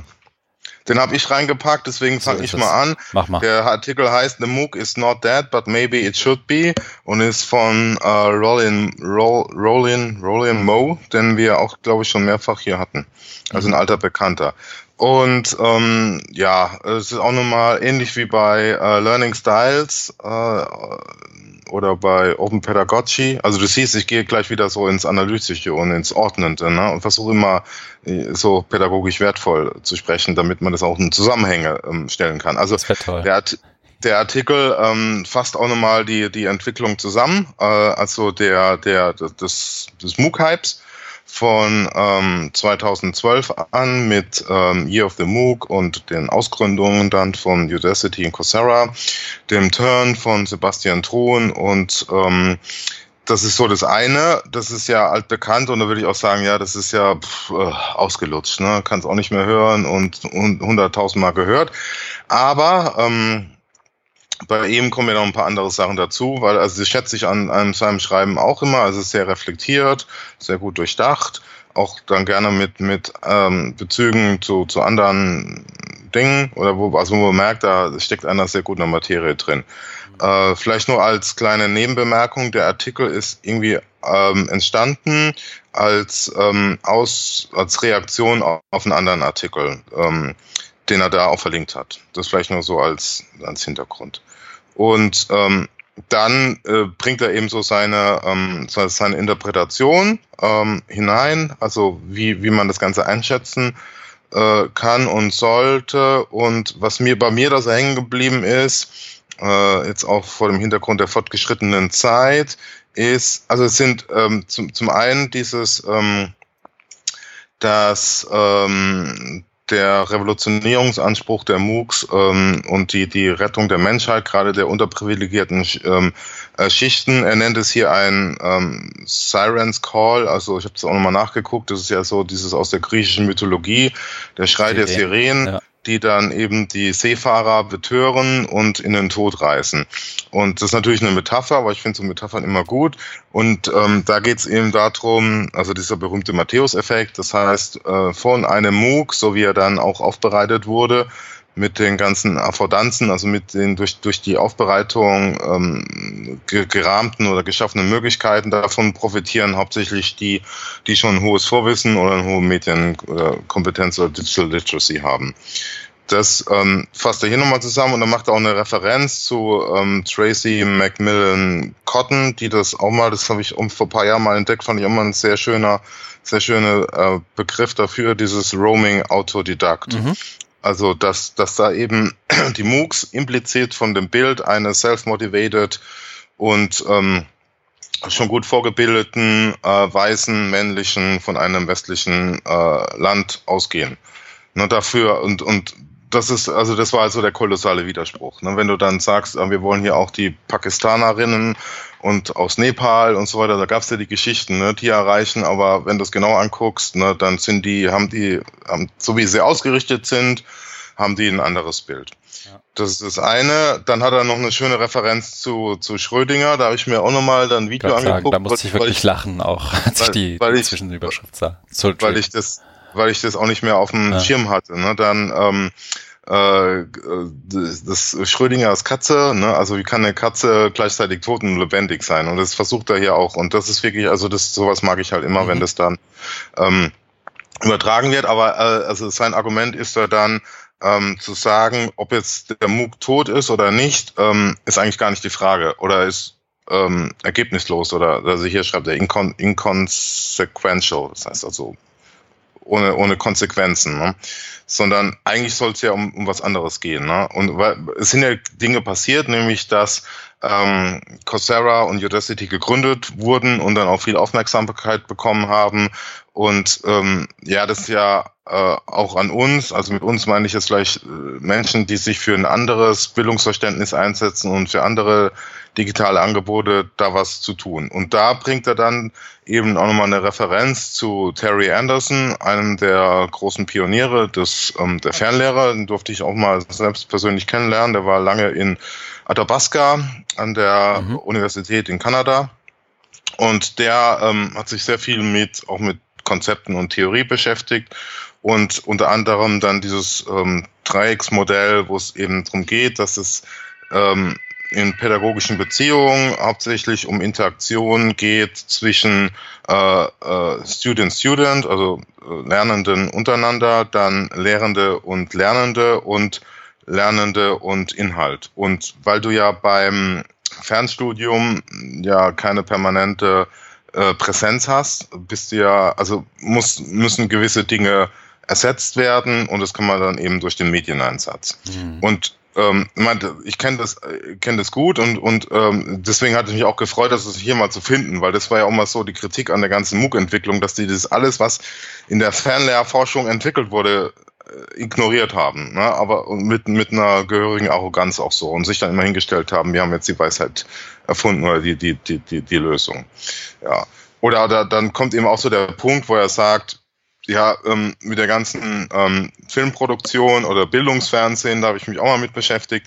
Da gibt's wirklich, äh, wer war das? Äh, Terry, äh, nee, nicht Terry, Tony Bates, der hat auch wahnsinnig viel gemacht, ne? ähm, also 30, 40 Jahre lang, hat viele Bücher dazu geschrieben, also wie man vernünftiges Educational Broadcasting macht. Ne? Ist alles da nur ist halt eine sehr kleine Community, ne? Und ähm, so ähnlich ist es hier mit, mit Terry, mit Terry Anderson oder mit, da gibt's auch Forschung zu hier Teaching Presence und so weiter in Online oder Distance Education. Das ist alles da. Und das bringt ja hier alles nochmal rein.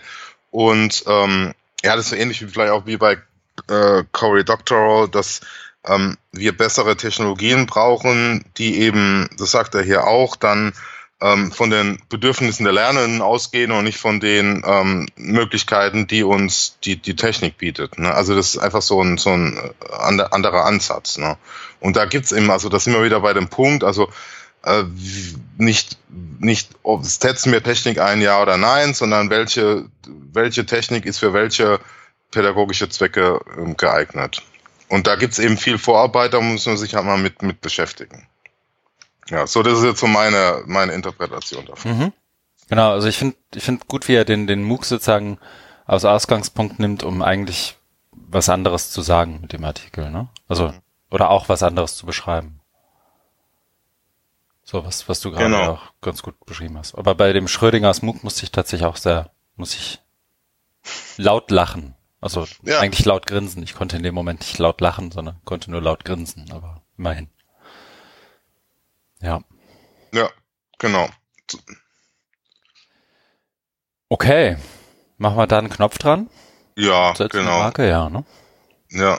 Wir wollten ja auch nicht mehr so überlange nein, Folgen nein. produzieren. Mhm, genau. Sagen wir und befinden uns in Minute ein oder in Stunde 1,43. Minute, ja. Sozusagen, ja. Mm. Das nächste ist, glaube ich, auch mehr so ein das geht schnell, weil es sozusagen The Daily Weller ist. Also es ist ähm, mal wieder Martin Weller und ich glaube, ich habe ihn auch selber reingehauen, deswegen schuldig. Ja, aber es ist ein, aber es ist ein anderer Weller. Entschuldigung, wenn ja. ich da gleich reingrätsche. Aber ähm, also ich habe äh, das auch gesehen, habe dann reingeguckt und ähm, dachte, das ist ja wieder so ein relativ kurzer Blogpost, wo ähm, also das, das finde ich ja auch, äh, das schätze ich ja auch, wo er dann einfach so seine Gedanken. Mhm. Ich müsste es auch selber viel öfter machen, merke ich dann immer. Ne? Und der, also er hat es halt einfach so bei sich organisiert, dass er da kurze Blogposts raushaut, aber das wirklich so als Dokumentation. Und das hier ist halt was ganz anderes. Ne? Mhm. Das ist ähm, das das hat mich dann irgendwie auch fasziniert, obwohl es einerseits auch wieder sehr speziell ist, nämlich auf auf sein seine ähm, Institution, die Open University in ähm, England, aber gleichzeitig auch für, für viel mehr steht. Und mich hat es in gewisser Weise auch angesprochen, weil ich ja lange Jahre an der Fernuniversität in Hagen war.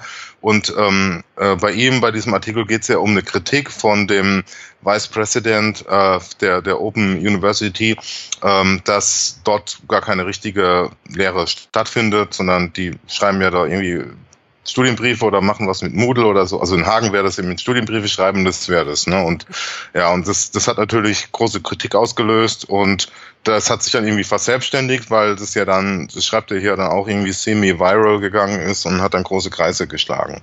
Also das ist so ganz grob ne, der Ausgangspunkt. Genau. Also der, der Vice Chancellor sagte, And the people who work here should be bloody well teaching. They should be teaching directly. It's ridiculous that they're spoken of about as teaching when they're write, when they're writing. Also, diese, so, also, ja, also, ich, ich mag es kaum übersetzen, aber so die, die Idee, dass etwas zu schreiben nicht auch etwas damit zusammen, dass etwas zu schreiben nicht auch damit zusammenhängen könnte, dass jemand davon etwas lernt, ist irgendwie geil. Ähm, that's not teaching and they used to teach in residential schools and this university has allowed central academics to get away not being teachers for decades. Also das Zitat sagt dann letztendlich auch, dass sie die Academics, so wie Martin Weller, sich letztendlich letztendlich nichts anderes gemacht haben, als sich irgendwie so Duck and Cover mäßig vor dem vom vom Teachen ja, gedrückt hätten, haben. Vom, ja. vom Lehren gedrückt hätten. Ähm, und er hat sich, glaube ich, auch ein paar Tage Zeit gelassen, diesen Blogpost zu schreiben. Ähm, und der ist auch eher eine Reaktion darauf und das finde ich dann auf einer Metaebene auch ganz spannend, ähm, weil er hat letztendlich, das ist ein Zitat nicht aus einem öffentlichen Interview, sondern aus einer mhm. ähm, Webinar, so ein Broadcast. Genau, und das aber inneruniversitär bleiben sollte. Was jetzt ja, bei einer genau. Open University, glaube ich, immer noch, das sind immer noch ein paar hundert Leute, aber es ist jetzt so ein, ne? Wie so eine ein Betriebsversammlung. Genau, im Intranet stand es dann. Genau. Und er hat das dann aber als Transkript vertwittert und ja. in dem Artikel geht es nicht nur sozusagen um dieses Verhältnis, ist Distance Learning und Distance Teaching jetzt auch Teaching, sondern es geht auch darum, ähm, wie sozusagen das, das Verhältnis des Academics, also des, des Akademikers, des äh, Angestellten der Open University in dem Fall, zu seiner Einrichtung ist und wie sich das vielleicht ändert durch die Nutzung von Social Media. Mhm. Und das ist sozusagen der andere Strang, der da irgendwie noch eine Rolle spielt, finde ich. Ähm, und wo er ja auch zum Beispiel, und das finde ich, finde ich dann ja auch wiederum gut, sich, sich einerseits beschreibt als sozusagen treuen Verfechter der Idee der Open University einerseits, andererseits aber auch die Open University zum Beispiel nicht, wie man das ja, glaube ich, auch schon öfter mal gehört hat oder, oder andersrum. Wenn Martin Weller ein Academic an irgendeinem College an der Ostküste der USA wäre und mal eben so das Protokoll aus einem internen Meeting vertwittert hätte, dann wäre er jetzt mhm. wahrscheinlich nicht mehr der Prof. Nee, nee. Wohingegen die Open University ihn nicht mal ansatzweise angesprochen hat, mit der Bitte irgendwie das doch nochmal zu relativieren oder irgendwie in einen genau. anderen Kontext zu setzen oder so. Und das bemerkt er hier auch irgendwie positiv. Ähm, und, und sozusagen auch von dem Standpunkt aus nochmal irgendwie auch diese, vielleicht nicht nur das den Tweet relativiert, sondern auch in einen anderen Kontext, in ein anderes Licht setzt. Und deswegen fand ich das hier auch nochmal spannend, weil es eben nicht so, stimmt schon, wie du es auch sagst, so nicht der typische Weller ist, indem man mal kurz ja. irgendwie beschreibt, ja. was, was er da Aber tut. Was mir jetzt gerade mal äh, mhm. aufgefallen ist, also dieses Zitat von dem, von dem äh, Vice President ist natürlich absurd. Also weil ja. ähm, da, ähm, das ist mir gerade mal eingefallen, also wo ich, wo ich da an der Fernuni angefangen habe, da habe ich mich auch mal so mit Fernlehre beschäftigt, weil ich ja wissen wollte, wie das funktioniert. Und äh, da gibt's ja ganz viel Literatur dazu. Nämlich, also was ich immer so faszinierend fand, ähm, die, die Fernuni wurde ja 74 gegründet, die Open University 69 und also ich kenne sie jetzt von der Fernuni ein bisschen besser. Äh, die haben ja dann wirklich so eine Art Betriebssystem, Betriebsmodell entwickelt und ähm, die, denen war ja klar, dass sie da eben keine regelmäßigen Vorlesungen, also kein Teaching, von dem der hier spricht, machen können, sondern die müssen das irgendwie ersetzen, kompensieren und haben damals ähm, Medien eingesetzt, die verfügbar waren und haben das wirklich gut gemacht. Also das war wirklich durchdacht und, und konzeptionell. Und da war, da gibt's dann sowas wie ähm, der dialogorientierte Studienbrief, ne, wo du, wo eben so ein, so ein Lehrgespräch, also zwischen Lehrenden und Lernenden simuliert wird im Text. Ne? Du hast den Studienbrief, lernst für dich alleine, autodidaktisch, aber wirst dadurch so geführt. Das waren halt wirklich alles so, so pädagogische Modelle. Ne? Das war natürlich eine kleine Community, aber da, da gab's da gab's einige, ne? also auch gerade die, die Briten, ne? ähm, oder, oder auch ähm, Amerikaner. Ne? Der, ich war da selber mal bei so einem Symposium, wo sie die ganzen alten Herren da wieder zusammengetrommelt haben. Ne? Und, und sich so, ne, das war damals auch zu Ehren von dem Gründungsdirektor Otto Peters ähm, mhm. von Hagen. Zu seinem, mhm. Der lebt ja jetzt immer noch, ich habe jetzt gerade mal geguckt. Sein, ähm, also der ist ja auch sehr aktiv, ähm, Jahrgang 1926 ist der, ne? Und ist immer noch aktiv. Ja, ist schon beachtlich. Und, und deswegen, also, das, also, ja, das ist, das ist wirklich, man kann es nur als absurd bezeichnen, ne? weil das ist ja gerade der, also, das war ja der, auch der, der, der, der Auftrag, dann zu sagen, wir machen jetzt ähm, zeitlich und räumlich versetzte oder flexibilisierte Lehre. Und das kann natürlich dann nicht ähm, über die Leute kommen in den Hörsaal und ich lese denen was vor oder, oder unterhalte mich mit dem Seminar sein. Ne? Und das ist halt so ein sehr eingeschränktes Modell von Teaching. Bloody well teaching directly. Ja, da, da, ist ein geiler, also. vielleicht, vielleicht wäre das jetzt der Moment, wo wir ähm, unserer Zuhörerschaft anbieten, dass wir jetzt das erste Mal Sticker produzieren. Also und das ist ich, ich, ich glaube, Bloody noch, das ist genau, das ist eigentlich ganz gut. Ich sehe gerade vor meinem inneren Auge einen großen Sticker, der auf Laptops klebt, mit dem Feierabend Be Open Education Logo drauf und drüber steht Bloody well teaching directly. Ausrufezeichen. ja. Also ja, es ist, es, es ist ja. schon geil. Also die Vorstellung, Aber, dass das so, also auch jemand trifft wie ihn, der jetzt irgendwie über 20 Jahre da letztendlich, also in einem, in einem Satz letztendlich kommt ein neuer Vice Chancellor daher und nimmt eigentlich alles, was du bisher gemacht hast, auseinander und sagt, das war alles Rotze. Ja, und so jemand zu Martin Weller, ne, der, der MOOCs gemacht hat, als noch keiner von MOOCs gesprochen hat, ne? Ja. Das kann, ja. Das ist Gut. schon cool. Aber das ist dann umso besser, dass er sich da wirklich Zeit gelassen hat, weil da kann man sich vorstellen, was da, was da in dir vorgeht, ne, wenn du das so, so siehst und so hörst. Ne. Der die war erst mal länger mit dem Hund draußen dann, ja. Ja, genau. naja.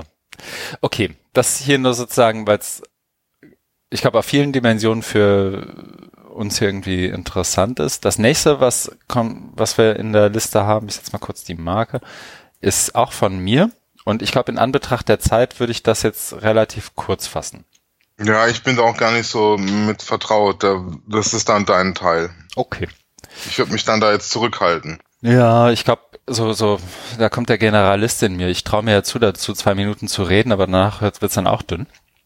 Es geht um APIs, also ähm, letztendlich Schnittstellen zwischen Programm und zwischen Softwareprogrammen letztendlich. Ähm, und es geht um letztendlich zwei Artikel vom API Evangelist, äh, sprich Kin Lane. Der erste Artikel, den ich gelesen habe, und ich bin auf den zweiten sozusagen über seinen Blog dann auch gestolpert, weil ich, weil der erste mich hingeführt hat.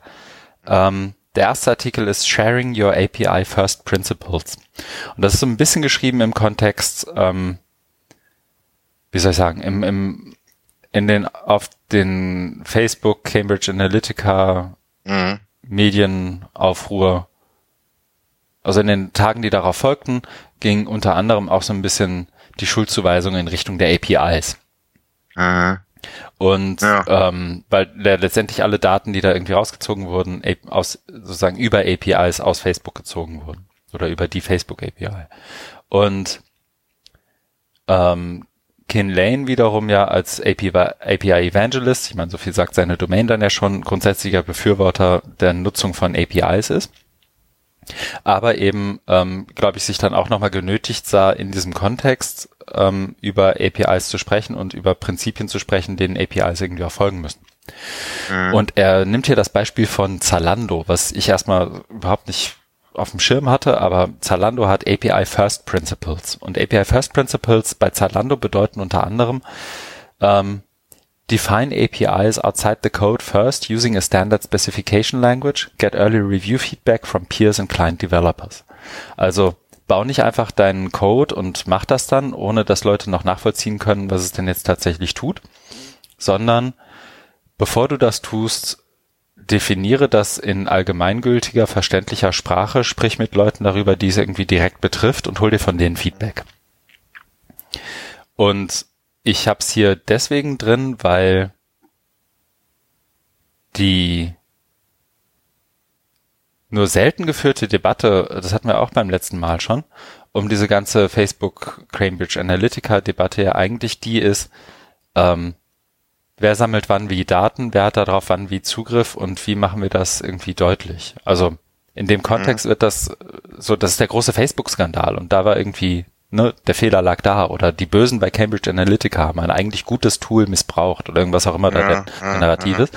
Aber es geht selten noch darum, dass sich Institutionen und in dem Fall vielleicht auch mal konkret Bildungsinstitutionen hinterfragen sollten, wann habe ich welche Daten und wer hat dann wie darauf für wen, also wem wird da wie irgendwie Zugriff ermöglicht mhm. und wem wird da in, jetzt in dem Fall zum Beispiel auch über APIs wie Zugriff ermöglicht. Und ich finde, dieses API First Principle wäre so rein vom, vom Technologiedesign, vom Software Development her, ähm, auch im Bildungskontext durchaus angebracht und auch mit den Leuten zu sprechen, die es betrifft, sprich Studis, Lehrende und so weiter, ähm, mhm. wo denn wann welche Daten untergebracht sind, wer wann wie darauf Zugriff hat, wann werden die wie nach welchem Protokoll und wo gelöscht, wo liegen die, wenn sie es nicht getan werden und vor allem, wie sind zum Beispiel APIs, die es ja durchaus zusehen, also die es ja zunehmend auch gibt, ne, allein um Komfort willen, ähm, Single Sign-On und was auch immer da, da irgendwie noch mhm. eine Rolle spielt, die ja designt werden. Und wie, wie machen wir das jetzt? Und ich weiß, Matthias Andrasch hat, glaube ich, ein, zwei Mal irgendwie Fragen zu APIs gestellt und irgendwie in dem Kontext schien es mir dann zu dem Zeitpunkt, wo ich den Link hier reingehauen habe, passend hier darüber zu sprechen. Aha. Mein Wissen darüber ist aber eigentlich mit fast allem, was ich gerade gesagt habe, auch schon erschöpft.